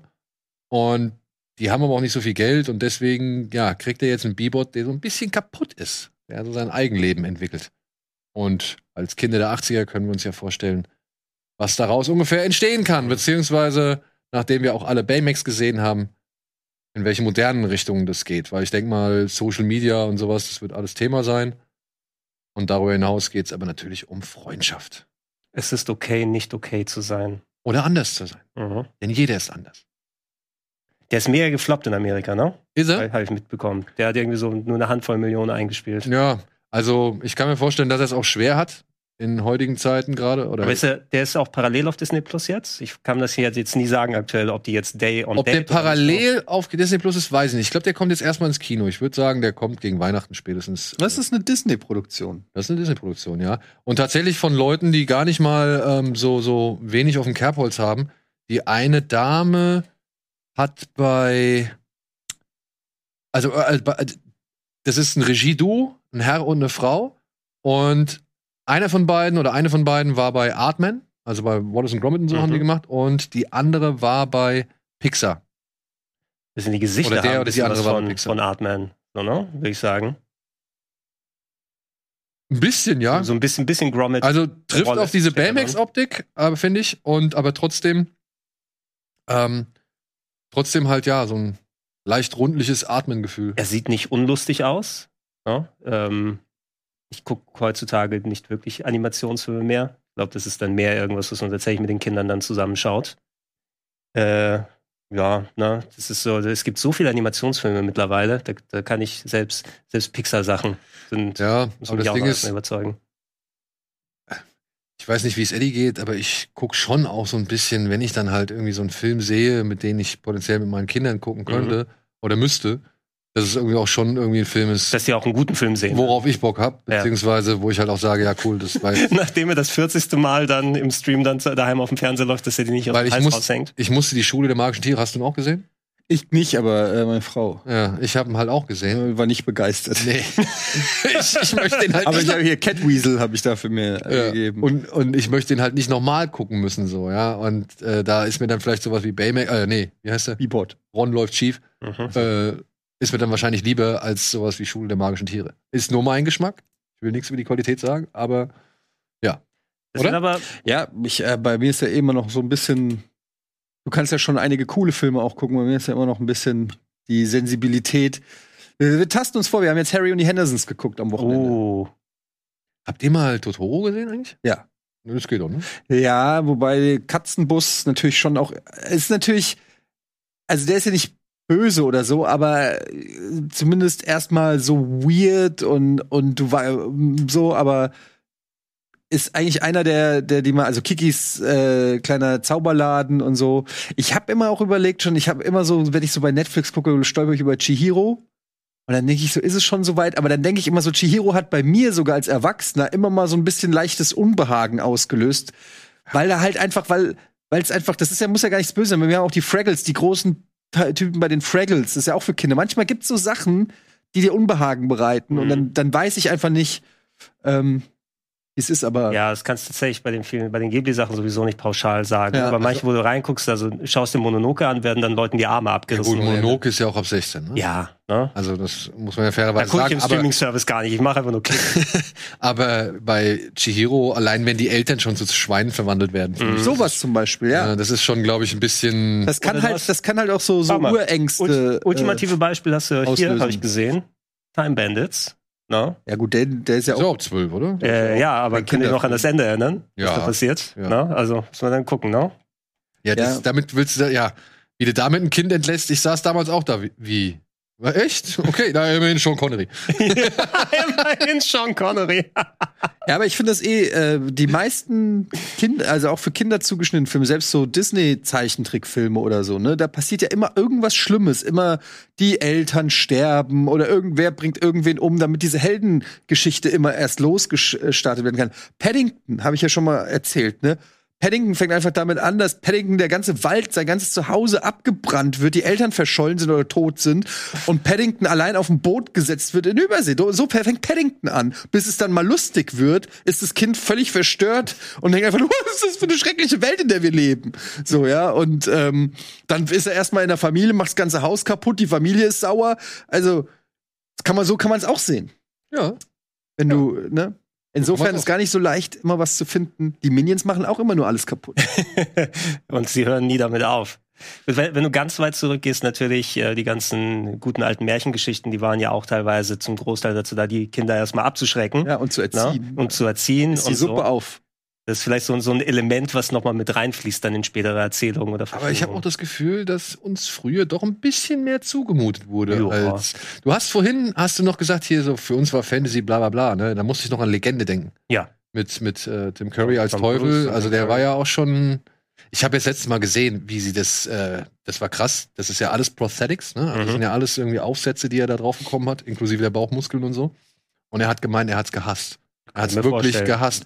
Und er musste am Abend, haben sie ein Loch oben in, den, in diesen Teufelskopf reingemacht, wo sie halt heißes oder warmes Wasser reingegossen haben, damit sich halt die ganzen Kleber und so weiter lösen, damit sie das abnehmen können. Ja, das musste der jeden Tag Krieg machen. ich jetzt schon Klaustrophobie, Ja. wenn ich daran, daran denke. Also ja, ne, gerade Sachen, die auch für Kinder in Anführungsstrichen geeignet waren. In den 80ern, 90ern hast du noch ganz andere Kaliber da gehabt. Heute wird das unter anderen Aspekten gemacht. Das muss man, denke ich mal, als Erziehender dann für Es sich ist halt entscheiden. äh, ne? komisch, weil ich auch so ein komischer, äh, es ist ja wie, ähnlich wie bei dir, ähm, dann irgendwie Sachen geguckt habe, die vielleicht einfach auch gar nicht altersadäquat waren, aber dann hat der Vater die aus der Videothek ausgeliehen, ne? Und dann hat Ja, man wenn- die halt geguckt. So. Wenn's, wenn's und, und jetzt überlege ich halt, fünf Tanz der Teufel zu ja, gucken, nee, ne? na, ganz so krass nicht, aber jetzt aber nehmen wir mal sowas wie Police Academy zum Beispiel, ja. ähm, das Da ich, voll um Sex. da habe ich ja Mhm. genau, und das habe ich ja als Spannend. Kind geliebt, diesen Film. Aber aus vielleicht anderen Gründen, aus denen jetzt ein Erwachsener den lustig fand oder so, ja, fand ich halt, weiß ich nicht, die Piepsstimme oder oder äh, High, Hightower oder wen auch immer. Mhm. Aber wenn du das als Erwachsener siehst, denkst du, boah, ist das sexistisch, ein bisschen rassistisch, da an sexuelle Anspielungen und so weiter. Also so, du guckst dann teilweise so auch noch mal anders drauf und dann bin ich immer so, äh, kann ich ihm den jetzt, checkt der das überhaupt? Und aber ja, du hast recht, wir haben halt einfach ich glaube, unsere Eltern haben sich auch nicht so viel Gedanken gemacht. Die haben sich auch, die sind aber auch nicht so vom Fach gewesen wie wir. Also meine Eltern waren ja keine Hardcore-Nerds, sondern die haben einfach auch gesagt, ja, da ist eine Verfolgungsjagd drin, gucken wir mal. Ja, es läuft im Fernsehen, der Junge gibt Ruhe, lass, lass mal. Ja, genau. Wenn es im Fernsehen läuft, kann es nicht so schlimm Ja, sein. wenn, wenn du dir Eddie Murphy-Filme dann anguckst, weil der eben dann so, oh, das ist so hohe Energie und alles so lustig und dann werden dann Leute erschossen und beim äh, hier Suche nach dem goldenen Kind ist da die Blutsuppe und alles. Ja, aber guck mal, das ist Indiana zum Beispiel Jones, das Erschießen. Erschießen ist so ein Ding, was für uns als Kinder doch völlig Standard war. Ja. James Bond. James Bond, wir, Ja. wir, hat auch, wir haben doch mit sechs schon James Bond-Filme geguckt, Natürlich. oder nicht? No. Ja, oder vielleicht, weiß ich nicht, mit acht. später, mit acht, ja. aber da, da wurden irgendwie Leute erschossen und so. Ey, ich habe mit meinem Sohn Professor Layton gespielt. Mhm. Professor Layton ist so ein Puzzlespiel, ne? Ja. Und er wird dann in irgendein so ein, in so ein Herrenhaus gerufen, Professor Layton, und da liegt halt der Besitzer dieses Schlosses liegt halt tot auf dem Boden und äh, wir sollen den Mordfall klären. Weil mein Sohn ist kreidebleich am nächsten Tag in die Schule gegangen und hat der Lehrerin gesagt, äh, und die Lehrerin gefragt, was ist los mit dir? Und er sagt so, ja, ich habe mit so ein Spiel mit meinem Vater gespielt, wo einer umgebracht wurde. Wir haben am nächsten Tag einen Anruf von der Lehrerin gekriegt, ob ich mit meinem Sohn Ego-Shooter spielen würde. Just wegen Professor Und ich sitz, und ich sitz da und denk so, Alter, das ist das pädagogisch wertvollste Spiel, was mir einfällt. Du musst Rätsel lösen, du musst irgendwie Zahlen kombinieren. Ja, Mann, da ist halt ein dicker Cartoon-Professor liegt halt, äh, aber das ist halt, das meine das meine ich, was bei meinem Sohn hängen geblieben ist, da wurde einer umgebracht. Und das, Ja. und das meine ich, manchmal unterschätzt du halt, was so bei einem Kind irgendwie so hängen bleibt, so, ne? Und der denkt sich einfach nur, wie, umgebracht, was heißt denn das? Ja, der wurde erschossen oder erstochen und dann ist der verblutet auf seinem in, in, in, und liegt da und, und wie, das hat ihn richtig aufgewühlt. Und jetzt, wenn ich noch mal, das ist jetzt schon zwei Jahre her oder so, ne? Der will nie wieder was von Professor, Professor Layton hören. Okay. Nie wieder. Das ist komplett abgebucht, abgehakt als schlimmstes Spiel ever. Naja, eines Tages wird er alt genug sein. Also mit 34 noch mal so, mit, so mit so einem zitternden. er, sitzt dann, er sitzt dann beim Psychiater mit so einem Nintendo DS so davor. Und jetzt probierst du mal dieses Rätsel. Ja, genau. Ich habe ein Rätsel für dich. Ah! Aber ich meine, tatsächlich kennt, also kennt ja fast jeder so Kindertraumata, Ja. wo man irgendwas als Kind gesehen hat, was sich in den Kopf reingebrannt hat und als ganz schlimm abgespeichert wurde, weil man es halt zum falschen Zeitpunkt irgendwie gesehen hat. Ich habe da auch viele von solchen Sachen. Also Fraggle Rock zum Beispiel, Fraggles, die, Ah, es- die, es gibt- die mag ich immer noch nicht sehen, die Typen. Die, Es gibt, es gibt bei, bei, allen, bei allen solchen Szenen. Ich denke mal, gerade bei unserer Generation, ich meine, wir sind recht früh, was ich mit Kumpels als Kleinkind dann die ganzen Schwarzenegger und Stallone oder sonst was Filme, jemanden da umzuballern, war, ist da nichts mehr. Ey, ne? also wir müssen ja gar nicht, sehen. wir müssen ja gar nicht bei Stallone und Schwarzenegger anfangen.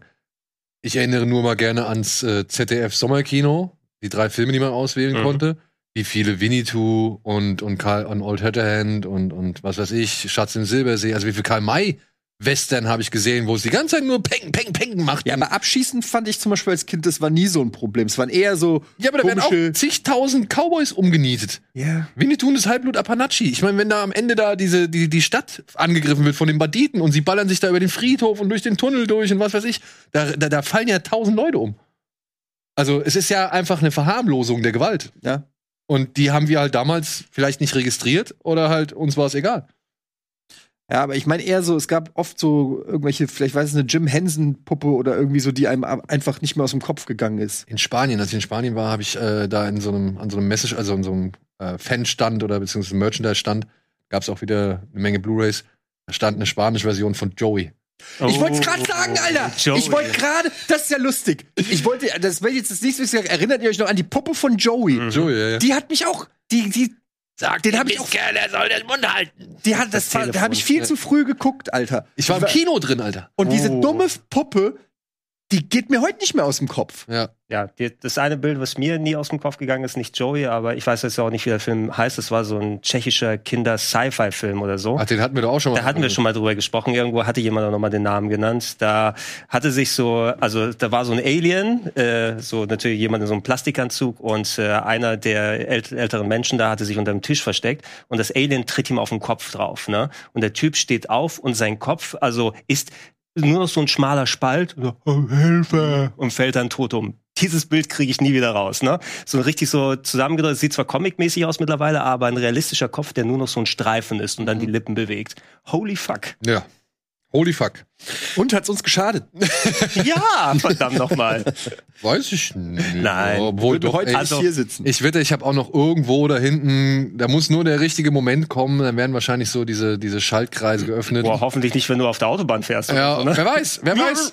Ja, ich habe ja wirklich, ich habe tiefsten, äh, den tiefsten Schiss davor, dass mal irgendwann so eine Art Blindenhund äh, irgendwas in mir triggert, nachdem ich, was war das, Lucio Fulgis äh, The Beyond gesehen habe. Da gibt's diese eine Szene, wo der Blindenhund der, seiner Besitzerin irgendwie so ein, so ein Loch in die Kehle beißt. Ah, Und das hat mich, das hat mich wirklich äh, schwer traumatisiert. Aber den hätte ich auch nicht gucken dürfen. So. Ich habe auch nicht gesehen. Contra kommt heute noch ins Kino. Mit Christoph Maria Herbst. Spielt hier einen Professoren, der während seiner Vorlesung eine Studentin ah, rassistisch beleidigt. das ist der Trailer, den ich immer wegdrücke Mit Ton? bei YouTube. Wir hören, was er sagt. Oh, jetzt haben wir es verpasst. Ja, haben sie wahrscheinlich verpasst. Passt. Auf jeden Fall gibt's dadurch Stress. Und der Professor wird dazu verdonnert, ihr dabei zu helfen bei einem, was ist es, Grammatikwettbewerb oder irgendwie Argumentationswettbewerb. Ähm, ach, beim Debattierwettbewerb, genau. Beim Debattier auf einen Debattierwettbewerb vorzubereiten. Ist die Frankfurter Uni gewesen? Kann gut sein, dass es in Frankfurt spielt. Ist ein französisches, also ein Remake eines französischen Films Ja, das ist namens. die Johann Wolfgang Goethe Universität. What up? Frankfurt in the house. Ja, dann musst du ihn dir direkt Also Rassismus angucken. an der Uni. Äh, die brillante Mademoiselle Naylor, so heißt das Original, wurde jetzt adaptiert von Sönke Wortmann mit Christoph Maria Herbst und Nilam Farouk in den Hauptrollen und heißt jetzt halt Contra. Ja. Stimmt, das Also- war der Rö Dings, ne? Ja. Oktober. Adober. Das finde ich aber mal schön, ein, Kinofilm, der mal in Frankfurt spielt. Haben wir ja nicht schon welche gehabt, ne? Meinst du jetzt hier Till Schweiger oder was? Ja, allein nur Gott kann mich richten oder Ja, meine ich ja. Nur Gott kann mich richten. Doch nicht Til Schweiger. Ähm, äh, Moritz bleibt treu, sorry. Entschuldigung, Moritz. Ja, habe ich leider nicht gesehen, wollte ich aber mal aufgreifen. Auf jeden Fall an. Eddie hat auf jeden Fall schon einen, Anzug, äh, einen Anknüpfungspunkt gefunden. Ich weiß nicht, die Stimmen gehen auseinander. Manche finden ihn gelungen, also eine Verbesserung zum Original. Andere finden ihn furchtbar. Oh, der rassistische. Oh, ist jetzt das lernt er die, die Spezialitäten, äh, die türkischen Spezialitäten kennen und am Ende wird er merken, hey, Türken sind gar nicht so schlimm. Ja, wir sind doch alle, innen sind wir alle gleich. Ja, genau. Okay, wir, ich- wir sind ja alle so Menschen. Ich weiß nicht, ob der Film mir gefallen wird, aber ich muss ihn gucken, weil ich hier Macht denn Christoph Maria Herbst sonst auch viel äh, nicht komische Rollen oder so? Ich habe den immer so als Comedian im Kopf. Also solche Rollen eher. In der Vorname von Sönke Wortmann, auch eine Adaption des französischen Films, hat er auch mitgespielt. Da fand ich ihn ganz gut. Da ging es ja darum, dass da irgendwie Leute verarscht werden, dass das nächstgeborene Kind irgendwie Adolf genannt wird und alle sich darüber aufregen oder beziehungsweise sich fragen, wie er das machen kann. Und er will sie eigentlich nur provozieren, aber Frank war ein Trainer von Mönchengladbach. Ähm, ja. Weiter jetzt hier. Und dann haben wir noch was, das wird dich vielleicht interessieren. Also das, glaube ich, würdest du dir eher angucken. Endless. Es ist unersättlich. Läuft jetzt heute an. Ein Horrorfilm von Regisseur Scott Cooper, der unter anderem so Filme gemacht hat wie Crazy Heart mit Jeff Bridges, Black Mass mit äh, Johnny Depp oder auch Out of the Furnace. Auge um Auge hieß der, glaube ich, in Deutschland mit Christian Bale und Woody Harrelson. Und hier geht es um, ja, wie soll ich sagen, eine Kleinstadtlehrerin und ihren Bruder. Die Kleinstadtlehrerin hat einen Jungen in der Klasse, der so ein bisschen sich komisch verhält und der Sheriff, ihr Bruder, gespielt von Jesse Plemons, findet halt Leichenteile oder beziehungsweise Leichen in seiner Stadt und ähm, die Lehrerin kommt irgendwie auf die Idee, dass das doch etwas mit diesem Problemkind Lucas zu tun haben könnte. Mehr möchte ich nicht verraten. Keine Sorge, macht der Trailer schon. Den habe ich mir nicht angeguckt. Der Trailer verrät schon ganz schön viel. Ja, dann können wir ja an dieser Stelle diesen Trailer vielleicht abblenden. Ich kann, aber ich muss so, so gesehen sagen, er bezieht sich auf eine Legende. Nein, sagen wir so. Dieser Film beruht auf einer, auf ne, auf einer Kurzgeschichte von Nick Antosca. The Quiet Boy heißt die, glaube ich. Nick Antosca ist unter anderem derjenige, der die Channel Zero Serie geschrieben hat, falls ihr die, euch das was sagt. Kann ich mal empfehlen. Wir hatten mal hier im Rahmen, da war Tino bei Bada Binge und da hat er gesagt, er wird gerne die Serie mitbringen. Da habe ich mir ein bisschen was angeguckt. Also, das fand ich schon beeindruckend, was sie aus geringem Budget an Monster-Horror zum Teil da rausgeholt haben aus Channel Zero. Und der hat halt die Vorlage geschrieben, Guillermo del Horror hat produziert, Scott Cooper, ein renommierter Regisseur, hat jetzt halt, sag ich mal, seinen ersten Horrorfilm gedreht. Und das klingt alles nach eigentlich einem sicherem Lauf. Aber ich muss sagen, das Problem ist, dass sowohl das Kleinstadtdrama, was hier aufgezogen wird, als auch der, der Horror, der hier aufgezogen wird, verträgt sich nicht so ganz. Also das existiert jeweils für sich. Und das fand ich ein bisschen schade, weil gerade diese Kleinstadt-Tristesse, ne, mit irgendwie der Opiatkrise der Amerikaner oder halt eben der Joblosigkeit und äh, was Menschen halt machen, um irgendwie über Wasser zu bleiben und so weiter. Und auch was dann für düstere, sag ich mal, Schicksale hinter den eigenen äh, einzelnen Haustüren lauern und so. Das wird zwar erzählt, das wird zwar irgendwie aufgemacht, aber es wird nicht richtig ausgearbeitet und eingearbeitet in diesen Film. Und dann hast du halt, dass da diese Mythologie zum einen eine Rolle spielt und zum anderen halt eben dieses Kleinstadtdrama. Und das fand ich halt auf Dauer gesehen nur okay. Und das fand ich ein bisschen schade, weil wenn ich mir zum Beispiel Out of the Furnace angucke mit Christian Bale, äh, den fand ich wirklich stark. Und da geht's halt nur so um diese Kleinstadt-Tristesse und, und um die Abgründe, die sich da. Also, wo der PTSD hatte, oder? Ja, genau, no? genau. Ja. Mit so, mit so äh, Bare-Knuckle-Fights und so und Woody Harrelson als wirklich asozialem Gegenspieler, ja. Mhm. Und, und da hat auch die Gewalt richtig geschmerzt und so. Und das war alles finster und fies. Und das verblasst irgendwann hier, weil irgendwann kommt halt halt der Horror rein, der so mythologisch, mythologisch unterfüttert ist mit einer alten Legende, die wir zum Beispiel aus dem Horrorspiel Until Dawn kennen. Er hat dann so ein bisschen ähm, so übernatürliche, das Übernatürliche äh, wirkt so ein bisschen der, der, dem, dem eigentlichen Schrecken ja. entgegen, weil das Übernatürliche reißt dann ja auch immer so ein bisschen raus, weil es halt nichts Übernatürliches gibt. Aber dazu muss man dann sagen, wenn der Film sich dann so im letzten Drittel auf Horror konzentriert. 70 Antworten gleich unter dem Video. Äh, wenn, der, wenn der Film sich dann halt so im letzten Drittel auf, auf Gewalt und Horror konzentriert, dann ist es schon teilweise echt gut gemacht. Und der Film sieht schick aus. Ja. Also ich hab Bock. klingt nach einem Horrorfilm, der jetzt vielleicht nicht äh, für die Ewigkeit ist, aber den man mal an einem Abend gucken kann. Auf jeden Fall. Dafür ist der so, äh, gut geeignet. Ja, Sehr gut geeignet. So, und dann kommen wir zu zwei Wiederaufführungen. Und das ist ein bisschen schade, denn ich weiß nicht, wie lange die im Kino laufen werden. Sie werden auf jeden Fall am 2. November zu sehen sein. Und der eine ist eine Anime-Verfilmung, beziehungsweise ein Anime-Film von dem leider schon verstorbenen Satoshi Kon. Millennium Actress heißt er. Und ich sag's direkt, guckt ihn euch an. Es ist ein fantastischer Film meiner Habe ich mir Ansicht gestern angeguckt.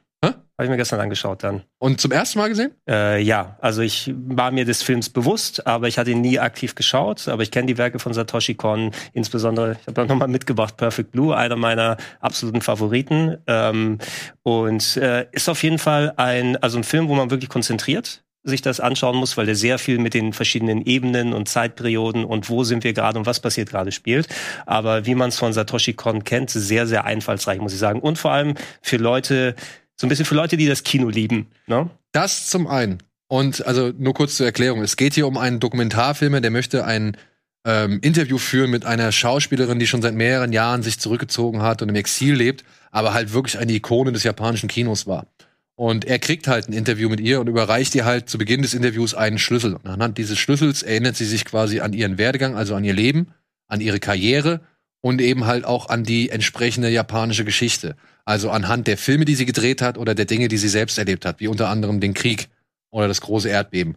Und dieser Film vermischt halt wirklich alle Zeit und Realität miteinander. Also du siehst sowohl Inhalte aus Filmen, die irgendwie nachgespielt werden, als auch aus ihrer eigenen Geschichte, als auch den Regisseur und seinen Kameramann, die die beiden, also die die Frau interviewen, die halt mit ihr durch diese ganze Geschichte reisen und sich das alles hautnah angucken. Als ob sie so Dokumentarfilme in einer anderen Dimension Genau. wären und ihr beiwohnen. Und daraus entspinnt halt, wie gesagt, ein, ein, ja, ein Abbild japanischer Kulturgeschichte und Popkulturgeschichte. Also es geht halt wirklich vom Zweiten Weltkrieg bis Godzilla, äh, wird da halt alles mit reingewoben und so toll irgendwie erzählt, ineinander verflochten und, und irgendwie auch rührend dann am Ende.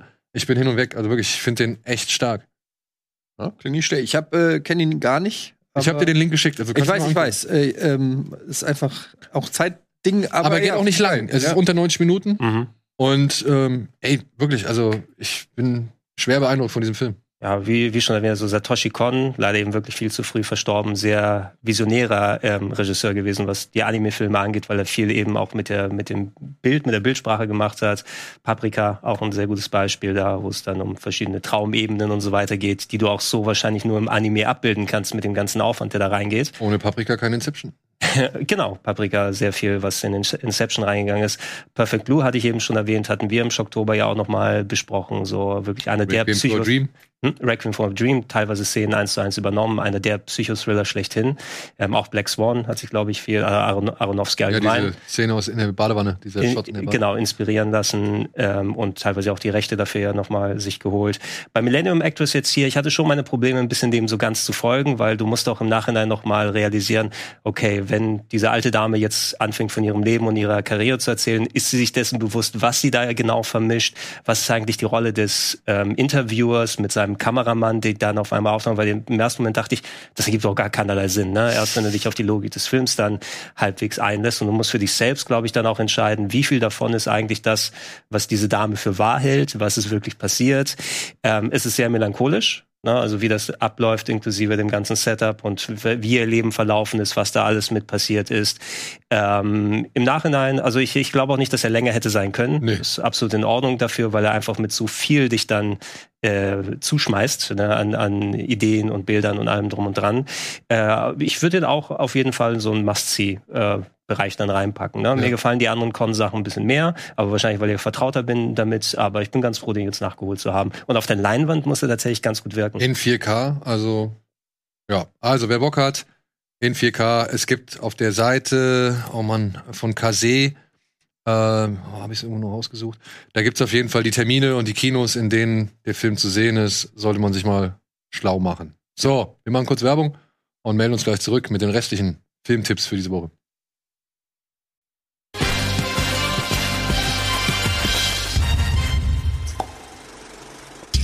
Hallo und herzlich willkommen zurück zur aktuellen Ausgabe Kino Plus mit Gregor, Etienne und mir. Wir sind mitten in den Kinostarts und wir haben noch einen Kinostart für diese Woche übrig, nämlich einen sehr klassischen Film, der jetzt ebenfalls restauriert wurde in 4K, aber dann Gott sei Dank eine etwas neuere Fassung. Francis Ford Coppolas The Outsiders. Mhm. Kennst du? Ja, klar. Ja. Erzähl doch mal, worum es geht. Puh, lange her. Ähm, erstmal Ultracast. Also es ist wie so ein All-Star, 80s All-Star-Cast. Ähm, nicht zu verwechseln übrigens mit The Wanderers. Ähm, Ich hätte noch einen anderen Film reingeworfen, da sprechen wir gleich drüber. Äh, aber es äh, ja, handelt im Prinzip ähm, von einer ja, Lederjackengang. Die Greasers. Die Greasers. Und ähm, so ist eigentlich so ein bisschen ein, ähm, ja, Coming of Age kann man es eigentlich nicht nennen. Ich weiß gar nicht, wie man dieses Genre bezeichnet. Es ist halt eine, so ein Jugend, wie die Jugend. So, das ist so das, das, so das Genre, wo Stand by Me mit reingehört. Ja, sagen, Stand By Me ist ne? schon für mich Coming of Age, aber es ist noch so ein bisschen, ähm, ja, es ist vielleicht wie, ich weiß gar nicht, es ist so ein bisschen Breakfast Club, Stand By Me, Outsiders, es gehört irgendwie alles dazu, um in den 80er Jahren so ein bisschen zu zeigen, wie, wie Jungs damals irgendwie so groß geworden sind und, und, und die, die, auch die, diese An Anfänge von diesem Lederjacken-Macho-Tum und, und ähm, ja, so, ja, wie, wie erklärt man das? Einfach so, ähm, so eine, so eine Männlichkeitskultur, die da gezeichnet wird, glaube ich, bei Outsiders, dieses Testosteron, dieses sich beweisen, dieses gegen die Highschool-Jocks. Es gab ja immer den, dann in den Highschools gab es nur die Footballspieler und es gab aber halt auch noch andere Gruppierungen. Und dieser Film zeigt halt jetzt nicht die, die Highschool-Jocks oder nicht die Nerds, sondern zeigt halt die, ähm, die Lederjacken-Gangs, so wie auch John Travolta in ähm, the one I want. Grease. Grease. Ja. Du kannst Ne? auch West, West Side Story reinpacken, West Side was auch Story. eine andere Periode ist, ja. Ja. So Gese Ge Klassenunterschiede in der Gesellschaft, die Ja. aber trotzdem dann zeigt, dass wir doch alle innen drin gleich sind. Ja, es geht halt um hier die sogenannten Greasers und da halt speziell um die beiden Greaser Ponyboy, gespielt von C. Thomas Howell Mhm. und wie heißt der andere? Jake, gespielt von, oder Jack, gespielt von Ralph Macchio, die halt eigentlich gute Kumpel sind und eines Nachts aber in einen Streit mit den sogenannten Soch. Wir hätten damals Socks gesagt, Mhm. aber Soch wird es, glaube ich, ausgesprochen. Also Soch. Also S-O-C wird es geschrieben und es wird so ganz weich irgendwie am Ende Irgendwie sowas war das. äh, prononziert. Und ja, im Streit kommt es dazu, dass Johnny heißt er, glaube ich, oder? Ralf Macchio? Johnny! ähm, dass der halt einen der Soches, Soches, Johnny heißt er genau, dass der den halt umbringt, mit einem Messer ersticht und jetzt müssen sie quasi fliehen. Das ist so die Kerngeschichte und dann geht's halt darum, dass Ponyboy zum Beispiel halt bei seinen älteren Brüdern lebt, gespielt von Patrick Swayze und Rob Lowe und vor allem Patrick Swayze nicht so viel mit ihm anzufangen weiß und die beiden sich dann auf so eine Art Flucht begeben. Ist ein Roman, geschrieben von einer damals 16- oder 19-jährigen jungen Frau, Hm. die hier eine Geschichte Das über junge Männer geschrieben hat. Ja, das wusste ich auch nicht. Das war echt, das habe ich jetzt durch den Ja, hätte im Zuge des der der der Restauration erst irgendwie mal so richtig mitbekommen. da auch gedacht, dass es eher wahrscheinlich so eine ein bisschen ältere Dame ist, die davon erzählt, wie es damals in ihrem Leben gewesen ist, aber nein, ne? Ja. sich schon mit 16 da reinversetzen. Äh, wir haben, wir haben, wir dürfen ein bisschen was zeigen hier. Wir haben zum Beispiel mal, ich weiß nicht, mach mal doch die, die, die hier den Clip 8, die letzte Szene, wenn sie sich auf die, auf die Schlacht irgendwie ein- einstimmen. Hier, da sind sie alle an. mit am Start. Das Testosteron. Guck mal hier, wer den Ich Salz muss noch sagen, es spielt auch in den 50ern, ne? Genau. Also, warte mal. Oder 60ern? In den 60ern. 60ern. In den 60ern. Da sehen wir unter anderem Patrick Swayze, C. Thomas Howell mit äh, blondem Tom Haar. Cruise. Tom, Cruise. Mit alten Zähnen noch. Mit alten Szenen auf jeden Fall. Dann ist Rob Loader am Start. Und Emilio Emilio Estevez. Estevez, the Mighty Duckman. Man at Work, Mann. Aber es ist schon krass, dass jeder von denen Star wurde, Mann. Ja, ist interessant. Also so, du hast gesagt, dieser, also das, der Cast ist der, der so herausspringt. Das war so eine diese, war das schon das Brad Pack? Nee, Das sind ist Brad Pack, ja. Ja, das, das ist so der schon so die Ursprung des, des Brad Packs. Und die ganzen Macher, also auch gerade Äh, Coppola und die Dame, die das Buch geschrieben hat, ähm, die haben sich danach direkt zusammen hier Das- SE hinten. Mhm, das wollte ich nämlich sagen, weil ich äh, verwechsel den immer so ein bisschen. Ich meine damals auch Poster von dem und dem Nachfolgefilm gehabt zu haben, weil Rumblefish. Rumblefish, genau. Äh, und ich misch die durcheinander. Die waren irgendwie im gleichen Jahr rausgekommen von Coppola, von der gleichen Autorin und nicht ganz genau gleiche Geschichten, aber ähnlicher Zeitraum. Genau, und dann halt auch ähnliches Personal. Ja. Rumblefish ist Matt ja auch mit Dillon auch Matt Dillon Und, Hauptrolle. äh, so ein bisschen äh, Warriors kommt da auch noch mit rein. Ja. So, und jetzt kommen hier gleich die Soj. Soges. Soj. Nee, das ist Channel 3 News Team. Und Hallo, jetzt gibt's hier gleich ist der diese, Wetterbericht. Jetzt gibt's gleich so eine schöne Kamerafahrt, ey. Das ist richtig gut. Und ja, Francis Ford Coppola hat den Film gemacht, weil er von einer Bibliothekarin, äh, beziehungsweise einer Schulbibliothekarin oder Lehrerin, hat er einen Brief bekommen, in dem es stand, dass die Kids dieses Buch halt richtig geil finden und sie jetzt eine Unterschriftensammlung von, was ich, mehreren Schülern gesammelt hat, weil sie finden, Francis Ford Coppola ist der Richtige, um diesen Film, dieses Buch zu verfilmen. Die kleinen Kinder haben Apocalypse Now gesehen und gesagt, komm, mach mal. Roadhouse. Ja, das kam damals, das kam damals aufgrund einer anderen Sache, die er produziert hat. Irgendeine auch eine andere Jugendromangeschichte. Und da haben sie gesagt, ey Francis, du bist der Richtige, wir wollen gerne, dass du den Film machst dazu. Und er hat sich das Buch durchgelesen und hat gesagt, okay, alles klar, ich mach den Film. Und dann hat er den Film gemacht. Zusammen mit der Autorin. Mhm. Also die hat dann irgendwie beratend zur Seite gestanden. Und es gab eine Fassung, die war 90 Minuten lang oder so. Die war halt vom Studio gewollt, weil sie gesagt haben, die Jugend hat nur eine kurze Aufmerksamkeitsspanne und die wollen halt eher was Das Knackiges. kein TikTok. Genau, die wollten halt was Knackiges haben und so. Und dann wurde der Film dann auf 90 Minuten runtergekürzt. Aber Francis Ford Coppola ist dann irgendwann mal mit seiner Tochter zusammen in deren Schule gegangen, um deren Klasse halt diesen Film zu zeigen. Hat dann extra für diese Klasse, weil es hieß, weil er schon vorher irgendwie erfahren hat oder nach in der ersten Sichtung erfahren hat, ey, wo ist denn die Szene drin und was ist mit der Szene und gibt's die Szene auch? Und dann hat er halt äh, diese Szenen genommen und hat sie extra für diese Schulklasse nochmal hinzugefügt.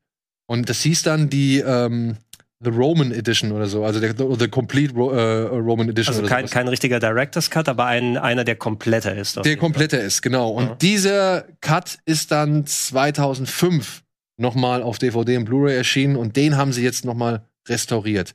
Mit wirklich besserer Auflösung und halt auch mit den, mit den ganzen Schärfen und der Farbkorrektur und was weiß Mhm. ich. Und er sagt halt, er sieht besser aus denn je. Ich weiß nicht, haben wir noch einen anderen Clip, den wir vielleicht kurz mal zeigen können? Den auf dem Spielplatz, das ist Nummer 5, glaube ich. Da würde ich gerne noch mal. Ja, hier, seht ihr das? Wie scharf das im Vordergrund ist und beziehungsweise wie scharf sie es dennoch im Hintergrund haben Ja. wollen? Fast also so sie Bluescreen, wenn man Ja, so genau, guckt, es wirkt fast wie Bluescreen. Sie haben es wohl aber mit zwei Kameras gleichzeitig aufgenommen und haben das dann übereinander gelegt. So. Ah, okay.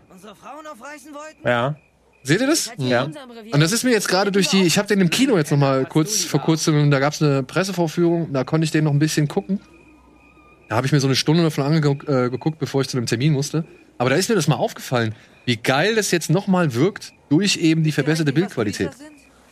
Ja, ist krass. Also ich hab, äh, bin ehrlich gesagt begeistert. Oh, ja, das kann er nicht machen. Schau, denn sie haben einen Kragen, das sind also, die haben mehr Geld. Ey, und ihr kennt, könnt ihr euch noch an den Song, den Anfangssong erinnern? Ähm, von Stevie Wonder? Stay Gold heißt. So ein ganz schmalziger Song. Kann sein. Also wenn ihr den hört, wenn ihr den hört, Genau. dann, dann kennt ihr den auf jeden Fall, dann kommt er euch so wahrscheinlich schon echt sofort wieder ins Gedächtnis. Den hat der Vater von Francis Ford Coppola zusammen mit Stevie Wonder geschrieben. What? Ja, das habe ich auch erst jetzt erfahren. Das ist eine, Zusammen eine Zusammenarbeit von, von Stevie Wonder und seinem Vater und er fand es halt damals so cool, dass sein Vater mit Stevie Wonder zusammen einen Song gemacht hat oder geschrieben hat, dass er gesagt hat, der muss jetzt in meinen Film. Hm. Und der Vater hat dann auch gleichzeitig noch den restlichen Score komponiert, den er dann ein Ja. bisschen abgeändert hat, weil er meinte, es war ein bisschen zu Äh, Fun. Fact: Stevie Wonder hat den Film bislang noch nie gesehen. Ja. Also, äh, mir geht's ähnlich. Ich habe den auch als Kind das letzte Mal gesehen und äh, wie auch vorhin schon erwähnt, also ich weiß nicht, ob wir es so und er dann so gesagt haben. Ich meine wirklich Poster ähm, von The Outsiders und ich glaube auch Rumblefish bei mir an der Wand gehabt zu haben, aber es passt vom Zeitraum her nicht so ganz, weil wenn, dann habe ich sie wahrscheinlich so Anfang der 90er, so mit 12, 13 oder so gehabt und die waren ja von Mitte der 80er. Ähm, wenn, dann hat die Bravo wahrscheinlich die Poster nochmal gehabt, weil die im Fernsehen gekommen sind oder weil nochmal eine Aufführung gewesen ist. Also irgendwie waren die dann nochmal zeitaktueller. Ich weiß nicht, was der Hintergrund war, aber seitdem habe ich die auch nicht mehr Vielleicht geguckt. Zehnjähriges. 83 müsste der sein, war das? Ja. Outsiders? Äh, 83, ja. Ja, äh, zehn, vielleicht Könnte- 93? Könnte sein. Zehnjähriges oder so? Hätte ich dann mit, hätte ich dann mit 17 Poster oder wie? Nee, wie viel war ich? 15, okay, passt. Ah, The Complete Novel, so heißt die Edition. Also The Outsiders, The Complete Novel, so heißt dieser Cut. Es gibt noch eine etwas längere, äh, kürzere Fassung, das, die wohl als Director's Cut existiert. Und es gibt halt die Kinofassung, die nur so 90 Minuten roundabout, äh, roundabout ist. Und das ist jetzt halt die längere Fassung. Und ja, kommt leider auch nur am 2. November ins Kino, aber dann irgendwann kurze Zeit später auch schon auf DVD und Blu-ray raus. Also wenn man Fan von diesem Film ist, kann man sich ihn holen. Oder man geht ins Kino. Und da sind wir doch gerne behilflich, behilflich denn wir verlosen dreimal zwei Tickets für die Outsiders. Könnt ihr gewinnen, indem ihr da unten auf den Link klickt.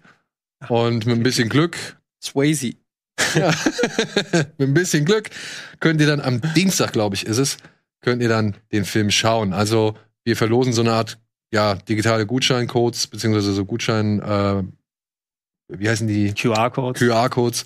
Äh, die kriegt ihr dann von der Agentur geschickt, wenn wir eure Namen rausgezogen haben. Und dann hoffentlich viel Spaß bei The Outsiders. Schöner Film. So, stream it.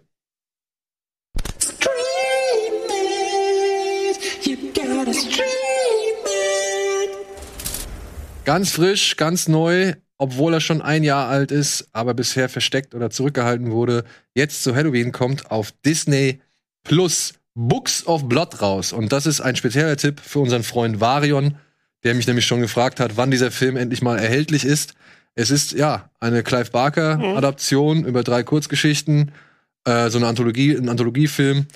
Ist, wie gesagt, schon ein Jahr alt, kommt aber jetzt pünktlich zu Halloween bei Disney Plus raus. Ich denke, zu Halloween ist das ganz gut.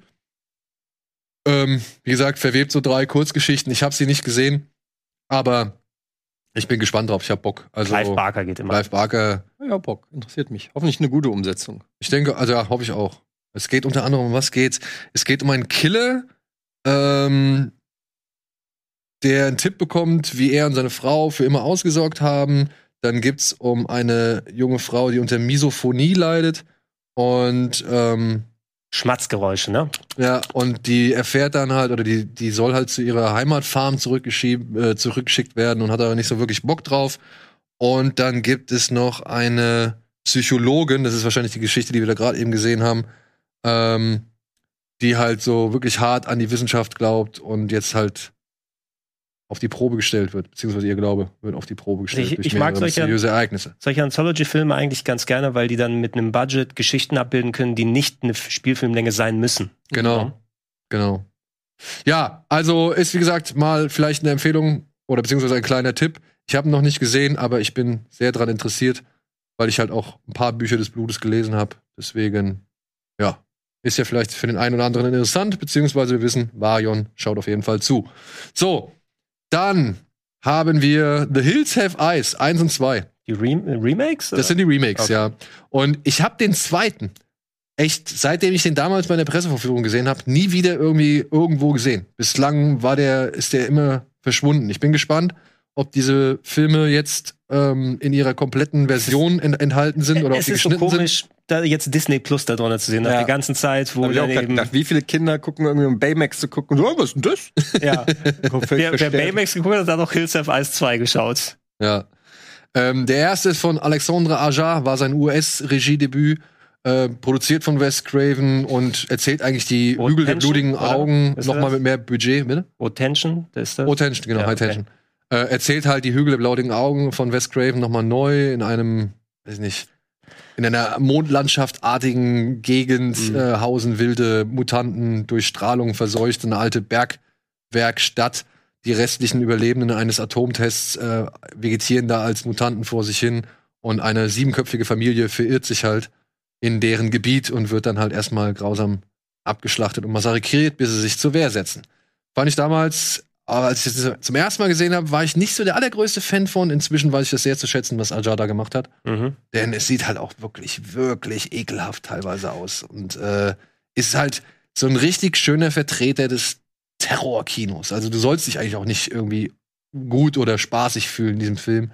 Es soll alles möglichst ekelhaft und grausam auch sein. ewig nicht mehr gesehen. Ich weiß immer, dass ich nicht so der Mega-Fan war, weil es so, ähm, so klassischer Fall von äh, machen da, lauter dumme Sachen. Ja. Äh, also jeder macht dumme Sachen, damit es irgendwie spannend wird. So dieser, dieser klassische Jeepers Creepers, wir fahren da auf einer Straße, ey, guck mal, da sieht ein verlassenes Haus, lass mal reingehen. Ups. So, das, aber ja, also klar, schöne, brutale äh, Geschichten und so, aber damit es halt richtig geil wird, wäre es halt noch besser, wenn es dann auch irgendwie, wenn man dann noch, also damit es einen so richtig reinzieht, wenn wenn es halt glaubwürdiger noch ist und nicht so fernab von allem. Aber ja, äh, es hat, hat glaube ich, einen absoluten Bärendienst äh, geleistet für generell für die Rednecks. Nicht nur der. nee, aber seitdem so, der war ja sehr erfolgreich, glaube ich, Hills Have Eyes. Und ähm, seitdem ist irgendwie so, hat man das Gefühl, so, so rural, rural, wie sagt man, rural America Rural ist immer so äh, schon Todeszone. Ja, ja. aber sind das Also einfach das- nur, einfach nur ganz Ja, normal Leute. Beherrscht von Drogendealern. Ich meine, das hast du hast Deliverance oder so. Ja, ja. Es gibt so viele. Der, Red, der. Redneck ist mittlerweile krasser als der Zombie. Da musst du Dale und Tucker vs. Evil als Gegenstück dir mal angucken. Ja. Und ja, der zweite Teil äh, erzählt dann von so einer Gruppe äh, Nationalgardisten und ist dann deutlich blöder. Also wirklich, der ist halt viel mehr Quatsch. Wir gehen jetzt hin und räuchern sie Äh, aus. also wirklich, der erinnert, also verhält sich dann auch zu Texas Chainsaw Massacre, also verhält sich dann halt so zu Uh, Teil wie- 1 wie Texas Chainsaw Massacre zu Teil 2. Uh, ist da auch Matthew McConaughey drin? Nein. Ah nee, der war drei Der war oder beim vier, vier, ne? glaube ich. Der vierten. vier, drei. Egal, aber ich mag den zweiten Teil irgendwie, weil der halt so bekloppt ist. Ich habe den geguckt, habe mir gedacht, okay, mit den Soldaten hast du auch wirklich keine Chance. Und dementsprechend bescheuert wird's dann auch, aber er ist immerhin noch hübsch ekelhaft und brutal.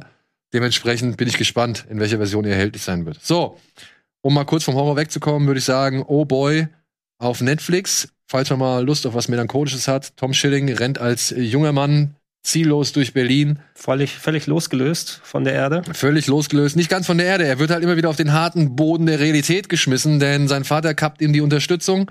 Das Unistudium hat er sowieso schon längst irgendwie ab, also an, an den Nagel gehängt und äh, seinen Führerschein verliert er auch noch, weil er mental irgendwie nicht so auf der Höhe ist, wie ihm attestiert wird.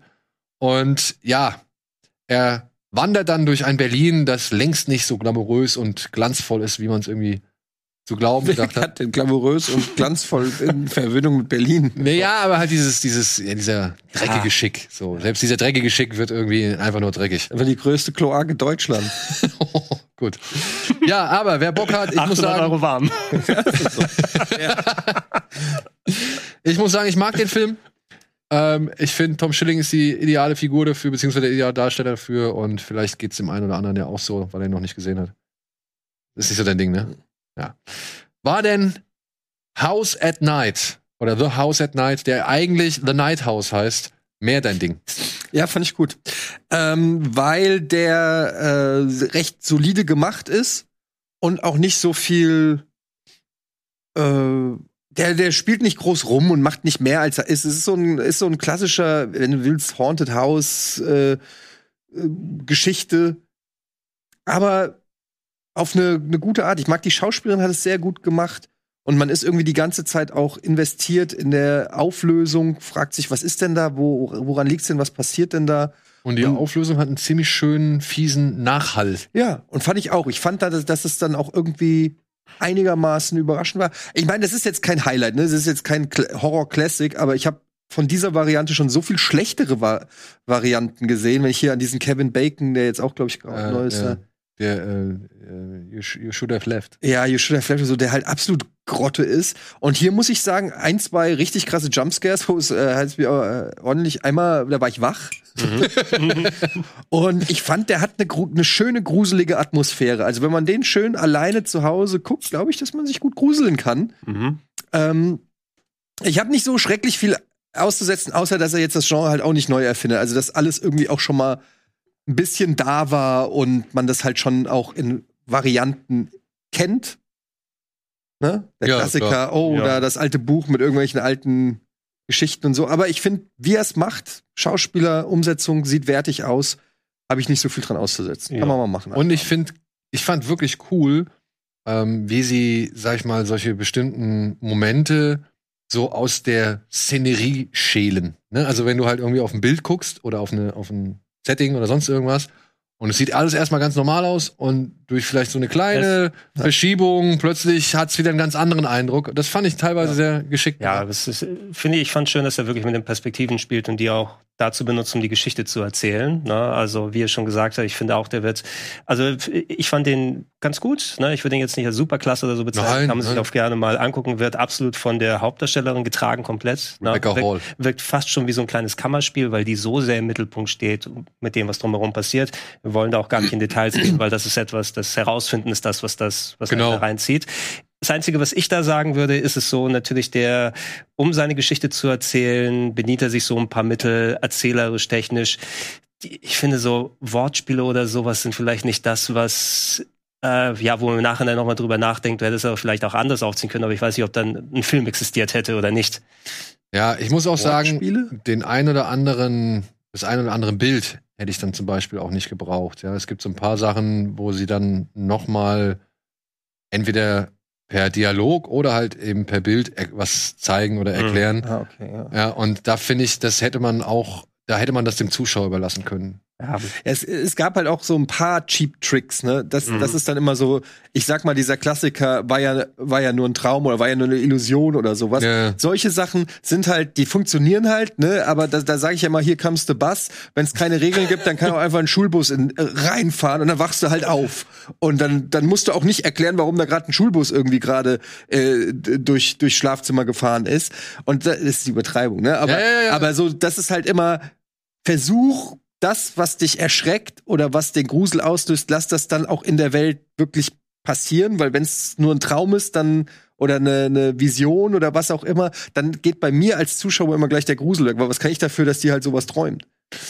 Ne? Also das ist ja dann eine so subjektive, individuelle Erfahrung, dass sie keinen universellen Horror für mich ausstrahlt. Während jetzt mal zum Beispiel das Beispiel Hills Have Eyes, die gibt's da irgendwo. Da gibt's irgendwo das Dorf, da sind diese Typen, also ne, im besten Fall, die sind real, da kann ich noch zehnmal aufwachen, die sind immer noch da, die Typen so. Das ist für Ja, mich gruseliger als ja. Es hängt immer davon ab, diese- dieses Verweben dieser Ebenen. Du hast jetzt das Nightmare-Shirt an. Das ist natürlich, du kannst auch Elemente von Nightmare on Elm Street auch in so einem Film finden, wo es um verschiedene Wahrnehmungsebenen geht und äh, was ist ein Traum, was ist kein Traum, wie kommt irgendwie sowas zusammen. Ähm, bei Nightmare beim ersten war es ja das Spannende, vor allem, der ist ja auch jetzt schon seine 35 plus Jahre, 36, 37 Und schon wieder Wes Craven. schon wieder Wes Craven ähm, dann mit dabei. Das war das Schöne, dass erkennen, okay, ach, jetzt sind wir in der Traumwelt und wir haben es gar nicht als Zuschauer gemerkt, sondern du merkst im Nachhinein, dieses vernünftig verweben. Dann bin ich wieder okay damit. Das ist aber nochmal was anderes, weil bei, da geht's ja auch ein bisschen darum, dass die Träume Einfluss auf die Wirklichkeit sozusagen haben. Ne? Also wenn du, du halt da, da- das ist ja die ganze Prämisse von Nightmare ist ja, wenn ich im, im Schlaf gekillt werde, dann Mhm. sterbe ich auch in echt. Dadurch bekommt ja dann der Traum sozusagen eine Gewichtung, die wieder in die echte Welt Ja, spielt. Gefahr, ne? ne? Aber wenn du jetzt, sag ich mal, äh, du hast eine Szene und es kommen zehn Zombie-Kinder laufen durchs Schlafzimmer und dann macht sie wach und es gibt halt keine Zombie-Kinder in der echten Welt, dann ist es halt ein Cheap Trick. So, weil das ist halt einfach, äh, weißt du, was ich meine? Das Ja. ist so, das mag ich halt nicht so bei Horrorfilmen. Und da haben wir ein paar Szenen von. in- Aber trotzdem, als kleine Empfehlung für Halloween, kann der auf jeden Fall Ja, schon mal mit auf den Weg gegeben So, werden. so ein Abend, wenn man jetzt nicht Bock hat, knallharte Action oder sowas zu sehen, sondern auch mit so einem langsameren Tempo okay ist, ist der vollkommen in Ordnung. Ja. Oh, Keine Zombie-Kinder gibt es übrigens auch in Army of Thieves, obwohl, obwohl es ein Prequel zu Army of the Dead von Zack Snyder ist. Aber diesmal nicht von Zack Snyder inszeniert, sondern von seinem Hauptdarsteller von Matthias Schweighöfer, der hier die Rolle von Ludwig Dieter ein wenig weiter ausbaut, äh, baut, beziehungsweise erklärt, warum der in Army of the Dead wirklich alles über diesen Tresor wusste, mit dem sie plötzlich ankommen, ja, und so begeistert dann auch sich an diesem Plan oder zu diesem Plan bereit erklärt hat sich jeder gefragt, warum erkennt er sich so gut aus Es mit ist, diesem es ist wirklich ein wichtiges Prequel, um diesem Charakter Genau. noch ein bisschen mehr Fleisch zu geben. Aber Sebastian Schlencht-Wönert, wie er eigentlich heißt, hat schon ganz Matthias. Schweighöfer heißt eigentlich Sebastian Schlenkst. Schlencht-Wönert, ja. Ist das ein echter Name? Das ist der echte Filmname, ja. Ach, der Filmname. Ich dachte, er heißt in echt so Matthias Schweighöfer. Nein, Matthias Schweighöfer heißt eigentlich als Ludwig Dieter Sebastian Schlencht-Wönert, ist Okay. ein kleiner Bankangestellter, aber schon seit seiner Kindheit fasziniert von ja, Tresoren und Safeknacken und so weiter. Mhm. Und jetzt wird er eines Tages von einer mysteriösen Frau, die wir bisher in Army of the Dead nur aus der Erzählung von ihm her kannten, wird er rekrutiert. Gwendoline, die, ähm, junge Dame, die auch bei Fast and Furious die Programmiererin spielt oder Game of Thrones, ne? bei Game of Thrones Missan Missandei, Missandei. Ist das die? Ja, die, Ja, sie ist das. die untergebene Assistentin da von Genau. Ah, deshalb kommt die mir so bekannt vor. Genau, und die rekrutiert halt Matthias Schweighöfer und sagt halt, ey, hier, wir wollen die drei Tresore von Hans Wagner knacken. Die drei Tresore von Hans Wagner, Siegfried, Brunhilde und Rheingold, die dann halt letztendlich zur Götterdämmerung führen, der Tresor, den sie in Army of the Dead knacken wollen. Und natürlich, weil Schweighöfer sein Leben lang nichts anderes getan hat, als diese Tresore von Hans Wagner zu studieren und zu zelebrieren, erklärt er sich natürlich dazu bereit, auf diese Tresorjagd zu gehen. Und ja, also ich muss sagen, persönlich fand ich den jetzt nicht allzu mitreißend, beziehungsweise hat er mich nicht so gekriegt, aber so mal rein losgelöst von meinen persönlichen Befindlichkeiten gegenüber gewissen Sachen, die in solchen Filmen immer wieder passieren oder die man halt vielleicht schon zu oft gesehen hat, um sie äh, ja jetzt noch irgendwie herausragend zu finden oder weil man schon so viel anderes, Besseres gesehen hat, fand ich den eigentlich relativ solide, was, was Schweighöfer hier gemacht hat. Wie Sowohl viel, wie viel Snyder steckt da drin? Es steckt ein bisschen Snyder drin, ein bisschen, so vielleicht was Farbgebung und manche Einstellungen angeht oder halt auch, sage ich jetzt mal, ähm, die Szenen, die sie halt aus Army of the Dead für den Film nochmal übernommen haben. Aber ansonsten hat sich Snyder, da, äh, Snyder, hat sich Schweighöfer da schon ein bisschen losgesagt und, und hat eine etwas klarere Bildsprache. Wer hat denn da Regie geführt? Matthias Schweighöfer. Ach, der hat selber Regie Der geführt. hat selber Regie geführt, ja. Und er hat mich manchmal, ja, wirklich manchmal an echt so einen Lupin-Film erinnert. Mhm. Problem ist, der Film ist halt leider viel zu lang Ja. für die Sachen, die er so erzählt, weil es braucht allein eine halbe Stunde, bis der wirklich vor diesem Team da steht und sie sagen, ey, möchtest du mit uns diese Tresore da überfallen? Das, das, da nimmt er sich so ein- und die, die Bezüge zu dem Army of the Dead Film, die sind auch eher nur durch, ja, mal da eine Nachrichtenmeldung, mal hier ein Gespräch, mal da ein Traum. Oder mehr ist da aber auch nicht. Aber wie war das? Der ist ja, ist der quasi back-to-back produziert worden? Also haben die den direkt in Kurz einem danach. Kurz Ah, danach.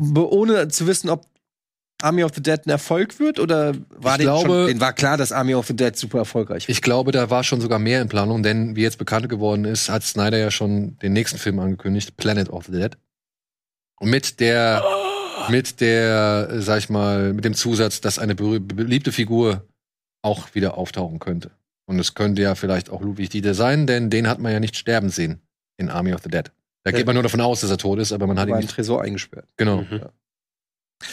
Naja, also tatsächlich fand ich jetzt den Trailer nicht so schlimm, wie, wie alles, wie sich's anhört. Aber ich würde es vielleicht sogar mal angucken, weil jetzt hat mich abgeschreckt, dass du gesagt hast, der so lang geht. Wenn er jetzt so 90 Minuten wäre, hätte ich gesagt, so ja, komm, Ey, ein- einmal Auf 90 äh, Fire and Minuten. Forget. Aber jetzt so irgendwie da so ein 2 Stunden 20 Minuten Ding. Ja, zwei Stunden fünf oder Ja. so. Ja. Man muss da immer so ein bisschen den Netflix-Abspann mit abziehen, weil der halt schon sehr lang ist. Also deutlich länger, weil eben diese ganzen Synchrotafeln noch dann kommen und so. Aber der ist schon zu lang für die Sachen, die er erzählen möchte. So. Und äh, trotzdem, er hatte für mich zwischendurch, hat er für mich so echt so eine, so eine Lupin-Abenteuerhaftigkeit oder Leichtigkeit gehabt. Aber dann kommt Matthias Schweighöfer auch daher und kreischt halt schon ein bisschen oft. Ja, und Ludwig Dieter, Hat den der Regisseur nicht mal in Zaum gehalten. ja, oder? offensichtlich nicht. Ludwig Dieter nimmt halt schon so den meisten Platz ein und bei Army of the Dead war das eigentlich noch ganz gut, weil er da halt so dosiert war. Jetzt hier könnte es für manche Leute schon zu viel sein. Also das kann ich auch verstehen, dass Leute davon genervt sind. Alles in allem konnte ich mir den aber problemlos angucken. Also der Film hat mich jetzt nicht wirklich geärgert oder, oder sonst irgendwas. Ich war tatsächlich eher überrascht von so manchen Momenten. Auch gerade, was ich sehr charmant fand, war immer, wie viel Aufmerksamkeit und Zeit sie in das Safe-Knacken reingesteckt haben. Weil, sind wir ehrlich, ja, so die ganze Zeit da hocken ist jetzt nicht das spannendste Bild, aber sie haben halt Mittel und Wege gefunden, um das immer so eine, um da so eine gewisse Dramatik reinzubringen. Würde ich auch sagen, geht vom Timing oder beziehungsweise vom Rhythmus her besser. Also haben wir bei Ocean's Eleven und, und den anderen Nachfolgerfilmen auch gesehen. Aber trotzdem war ich irgendwie überrascht, dass Schweighöfer hier schon Bock auf seine Sachen hat und dass man auch den Bock dem Film anmerkt. Tonal ist halt, ne, ist halt auch Achterbahnfahren. Ja, also ich, ich habe kein Interesse an Army of the Dead gehabt. Das sah für mich wie eine grauenhafte Zeit aus und ich habe es mir gespart. Muss ich ehrlich sagen, ich bin nicht der größte Schweighöfer-Fan, aber die, die Grundidee des Films, wenn es jetzt nicht gezwungen auf Zombies hingeht, so ein Heist-Zeug kann eigentlich immer ganz gut funktionieren. Ja, also das, das Heist-Ding, wie gesagt, finde ich noch mit das Beste, was so Figuren angeht und, und auch Action. Da muss man sagen, da merkt man halt deutliche Abstriche. Also da, da ist halt der Schweigewehr noch nicht der Fachmann für. Also da hast du schon andere Szenen oder Besseres gesehen. Mhm. So, was haben wir jetzt noch? Ähm, wir haben noch ein paar Mediathekentipps, die wollen wir noch schnell mit drauf mit raushauen. Unter anderem gibt es Oh, Taschendieb. die Taschendiebin auf Servus TV. Wer ihn noch nicht gesehen hat, unbedingt anschauen.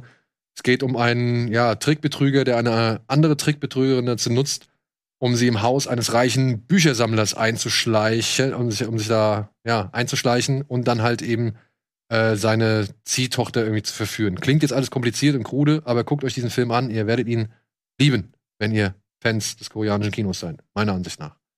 Dann haben wir noch, Gregor, das wäre was für uns mal noch gewesen, The House at the End of Time. Ein spanischer Geisterhausfilm über eine Familie, die halt in so ein Haus zieht, weil es ihnen halt finanziell auch nicht so gut geht. Und dann merken sie, okay, über kurz oder lang läuft da in diesem Haus alles schief. Der eine Bruder bringt den anderen Bruder um und irgendwann wird noch die Mutter beschuldigt, ihren Vater, äh, den ihren Ehemann umgebracht zu haben und dafür wandert sie halt 30 Jahre in den Knast. Film geht aber darum, was passiert, nachdem sie aus dem Knast kommt und halt wieder in dieses Haus zurückkehrt, um zu klären, Hm. was es damit auf sich hat. Und da muss ich sagen, gab es schon mal deutlich langweiligere Geisterhausfilme. Also da finden die einen netten Dreh, um was daraus zu machen. Side Effects von Steven Soderbergh ist in der Arte-Mediathek. Genauso wie Dogman, Climax und ein kurzer Film über das Töten. Äh, Arte hat mal wieder richtig aufgestockt und ein richtig schönes Programm. Side Effects von Steven Soderbergh. Habt ihr den gesehen? Nee. Da geht es um Rudy Mara, die halt ein neues Medikament verschrieben bekommt und plötzlich die Ich Dinge. verwechsel ihn immer mit dem anderen von ihm.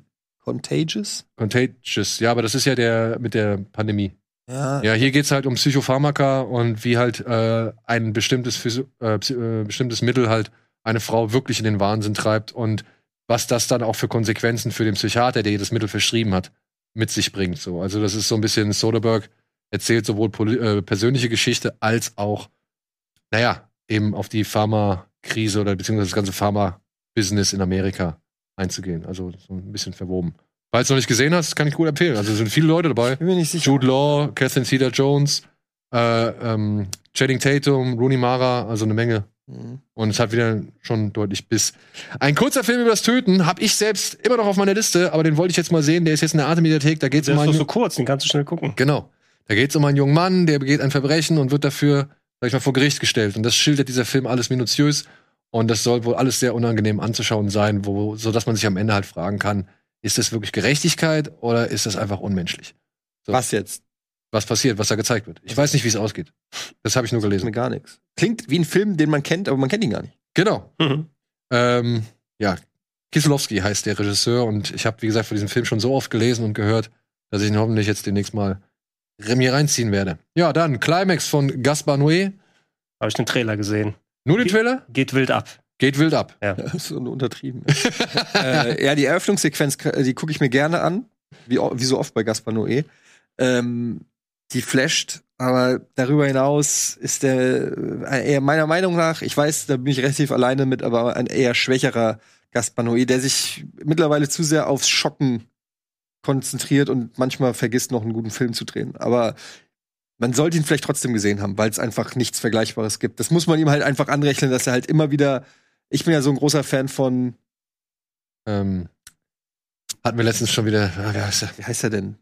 Enter the Void. Enter the Void. Und dem kann man das sicherlich auch vorwerfen. Äh, Und deshalb kann ich das total verstehen, wenn Leute sagen, der gibt mir was, weil der halt immer es schafft, irgend so eine hypnotische Wirkung auf einen zu wirken. Und manchmal vielleicht trifft die einen und manchmal trifft die einen nicht. Aber auch hier fühlt sich der Film an wie so ein Fiebertraum. Und das allein, dass er das immer irgendwie hinkriegt, ist ja auch schon wieder eine Kunst. Aber ähm, ich habe ja schon mal gesagt, so Filme mit Kindern und Sachen, die Kindern passieren, ist bei mir schwierig mittlerweile. Ja. Und ich weiß auch nicht, wer sein Kind in, in, in den Elektroraum sperrt und dort vergisst. Ja, die, das ist mir zu viel. die, die Aktion muss ich auch sagen, na, der musste ich ein bisschen. Das klingt knabbern. für mich so, wir brauchen noch einen krassen Schock, äh, einen einen Schockeffekt. Und es ist halt auch vom Foreshadowing, For- Foreshadowing. Also es ist sehr, sehr, sehr simpel. Ja, ja. Trotzdem geile Mucke. Ja. Ganz gute Leute, die da mitspielen. Die Kamera ist entfesselt und, und richtig furios. Schon ein Also, irrer Trip auf jeden Fall. Ist auf jeden Fall eine Herausforderung. Deswegen, ja, Vielleicht ja für den einen oder anderen interessant. Und dann gibt's noch Dogman, ein Film von Matteo Garrone, falls ihr den kennt. Der ist der, der Gomorra gemacht hat, den Film. Mhm. Und hier geht es um einen, was ist er? Hundesitter. Hunde, Hundesitter und Friseur. Ja, der halt in einer kleinen, abgewrackten italienischen Küstenstadt irgendwie versucht, über die Runden zu kommen. Und das bedeutet halt auch, dass er nebenbei ein bisschen Koks vertickt. Klar. Und ja, äh, sich halt um die Hundenachbarschaft kümmert. Und der leidet aber halt unter. Es ist, es ist so wie Master Blaster entzweit. Er ist halt wirklich so ein kleiner, schmächtiger. Und dann gibt's da diesen bulligen Mafiosi Simionce oder Simeone oder wie er heißt. Der halt. Sie sind ein gutes Team zusammen. Nee, ja, was heißt, sie sind ein gutes Team? Also dieser, ich- wie heißt der, Simonci oder Simonci? Der, der hat schon so ein bisschen, der kommt halt immer an, weil er Koks von ihm haben will, aber er ist auch schon manchmal so ein bisschen freundlicher zu ihm. Nichtsdestotrotz benutzt er den halt, wie es ihm beliebt. So. Und ist aber halt auch zum Rest der Gemeinschaft oder der, der Kleinstadt, ist der halt genauso noch fieser und noch dreckiger. Der, ähm, der Hundesitter ist so ein bisschen der einzige, Marcello heißt der, das ist so ein bisschen der Simoncino. Ja, Simoncino. Ist der Einzige, der so ein bisschen mit dem Großen so ein bisschen, ja, wie soll man sagen, den so ein bisschen im Zaum halten kann oder auch nochmal vernünftiger reden kann, obwohl dem eigentlich auch alles scheißegal ist. Und der treibt aber, also der Bullige, der treibt es halt dann irgendwann mal ein bisschen zu weit. Und Marcello sieht sich halt gezwungen, eine Entscheidung zu treffen. Und davon handelt dieser Film. Und ich mag den sehr, auch aufgrund seiner Kleinstadt-Tristesse, die halt so ein bisschen zeigt, aufzeigt, wie runtergewirtschaftet da alles wurde, weil eben halt zu viele falsche politische Entscheidungen getroffen worden sind. Und wie jetzt die Überbleibsel davon, also wie die übrig gebliebene Bevölkerung davon jetzt mit den Trümmern zurechtkommen muss, die ihnen da hinterlassen worden sind. Und das unter dem, sage ich mal, unter der Knute oder unter eben dem, der, der Knechtschaft der Mafia. So, ja, also wer auf so ungeschönte und realitätsnahe Mafia-Filme steht, modernes italienisches Kino, sollte sich Dogman auf jeden Fall mal reinziehen. Der war auch, auch nominiert für diverse Preise, beziehungsweise in diversen Festivals Mhm. mit dabei. So, und das wär's, liebe Freunde. Nice. Habt ihr noch irgendwas, was ihr dem Zuschauer oder den Zuschauerinnen mit auf den Weg geben wollt? Denn ich habe euch ja noch eine kleine Aufgabe gestellt. Mhm. Haben wir noch Zeit dafür? Oder? was? Na komm, Ganz, den, ganz kurz, wir schmeißen es noch rein, oder? ja, schmeiß mal einfach rein. Okay, also ähm, ja, zwei Filme als Empfehlung, streamingtechnisch. Äh, wer Amazon Prime das Abo hat, da gibt's unter anderem einen Film, den wir im Oktober vor einiger Zeit behandelt haben, nämlich Augen ohne Gesicht, Eyes Oh, Without stimmt. a Face. Ein großartiger klassischer französischer Horrorfilm. Geht um eine junge Dame, die äh, bei einem Autounfall quasi ihr Gesicht verliert und ihr Vater äh, versucht ihr ein neues Gesicht zu geben und äh, experimentelle Operationen zu machen mit Damen, die eigentlich ihr Gesicht nicht loswerden wollen. Also ein sehr ruhiger, sehr stimmungsvoller Film, war das Vorbild von Billy Idols äh, Eyes Without a Face Song. Und sieht auch teilweise schon wirklich eklig noch aus. Ja, ja, ja. Wer jetzt also Billy Idol oder? beides. Billy Idol habe ich schon lange nicht mehr Heutzutage gesehen. schon. Nein, ja, das ist natürlich super. Äh, sieht super aus.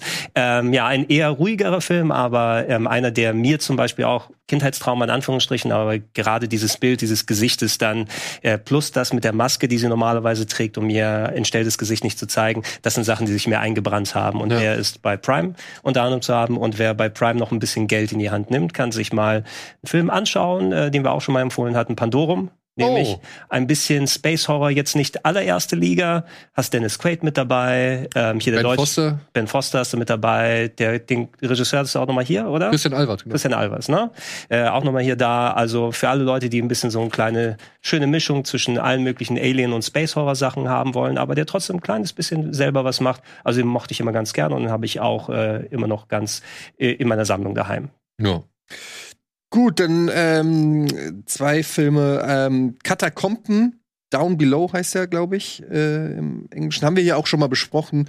Ist ein Found-Footage-Film, der in, Par in Paris spielt. Von John Eric Dowdle übrigens, der Regisseur, der hat auch No Escape gemacht, der sehr gut ist, hier mit äh, Pierce Brosnan Flucht aus und Owen Absalom? Wilson. Nein. Ähm, nee, aber wo die so in so einem Also so ein Kriegsgebiet sind, ne? ja, die, die machen Urlaub, Familie macht irgendwie Urlaub in so einer, in so einem fiktiven Staat und plötzlich wird dann Oh, okay. Putsch aus und dann werden alle abgeschlachtet und die müssen es zur Grenze schaffen. So relativ krass, da kriegt man direkt Bock, nie wieder in Urlaub zu fahren. ähm, und der hat Katakomben gemacht, also Found Footage, ähm, da geht's um die Katakomben unter, die es ja wirklich gibt, unter Paris, ähm, wo so äh, äh, ja, alte Gräber Die sind Templer haben alles voll Ein gemacht. ganzes Labyrinth von von unterirdischen Gängen sind und eine Gruppe von Jugendlichen Found-Footage-mäßig da unten mal guckt, was da so los ist und da natürlich nicht so tolle Sachen vorfindet. Finde ich, kann man ganz gut machen, ist ein ganz guter, solider Schocker, der es sogar schafft, ein einigermaßen zufriedenstellendes, äh, zufriedenstellendes Ende ähm, zu machen. Ist jetzt auch kein überragender Film, aber kann man, glaube ich, jetzt an Halloween, kann man schlechter sich äh, schocken lassen. Und dann habe ich noch gedacht, komm, Evil Dead, The Remake. Warum Sag ich jetzt mal, gibt's Ja. auf Amazon Prime und äh, ist wirklich einer äh, der Filme, die man zu den besseren Remakes zählen kann, weil er es irgendwie geschafft hat, ähm, was eigenes zu machen, aber trotzdem Respekt an das Original zu zollen. Er ist wirklich schön saftig, schön brutal, ist hart, aber irgendwie auch kurzweilig, der macht irgendwie Bock. Den, ich habe den sogar nur einmal damals im Kino gesehen, der hat bleibenden Eindruck hinterlassen. Das will schon was heißen. Übrigens auch hier, der Regisseur Fede Alvarez ist der gleiche Regisseur von Don't Breathe. Don't Breathe vom ersten. Vom Ja, ja. ähm, ja, tatsächlich. Und ähm, auch den kann man auf jeden Fall mal machen. Wenn man ihn noch nicht kennt, Evil Dead Remake. Kommt ähm, jetzt bald ein zweiter Teil. Und geht schon als News durch die Gegend, wie viel Kunstblut schon wieder eingesetzt Ja. worden sind, weil sie schon wieder irgendwie für eine Szene 65.000 Liter. Es ist wirklich wahrscheinlich einer der blutigsten Filme, die haben. es Also gibt. Slayers Raining Blood wurde noch nie so weit Es ist, es ist interessant, weil Evil Dead 2, der Original, war ja eigentlich fast schon ein Remake des ersten mit mehr Budget. Das wird ja jetzt, glaube ich, nicht ein Remake vom Remake des zweiten, sondern setzt die Geschichte eher fort. Ich denke mal auch, das wird die Geschichte fortsetzen. Aber ich bin ja auch, also die Szene allein mit dem, mit dem Teppichmesser in der Zunge, finde ich heute noch gut gemacht. Also finde ich, das macht heute noch Der ist Schmerz. auch ein wirklich, also der Film macht, der ist un, äh, bereitet Unbehagen, ist auch schön brutal irgendwie und schafft es, dieses Evil Dead ins, in, in, in unsere, ins, äh, ja, Neue moderne, Jahrhundert, in, ins moderne Kino zu bringen. Also das musst du auch erstmal hinkriegen, kann man schon mal respektieren. Halloween. Sehr gut. Cool. Das war's an dieser Stelle. Vielen Dank fürs Zuschauen. Ich danke dir, Gregor, dass du dir mal wieder die Zeit genommen hast. Danke, Etienne. Und ansonsten sehen wir uns hoffentlich nächste Woche oder, weiß ich nicht, am Sonntag, wenn es eine neue Folge Bada Binge gibt oder die nächste Folge Bada Binge. Und ansonsten bis spätestens, ja, nächste Woche etwas dunkler, etwas ungruseliger. Oh, guck mal hier. Oh nein! Macht's gut, tschüss!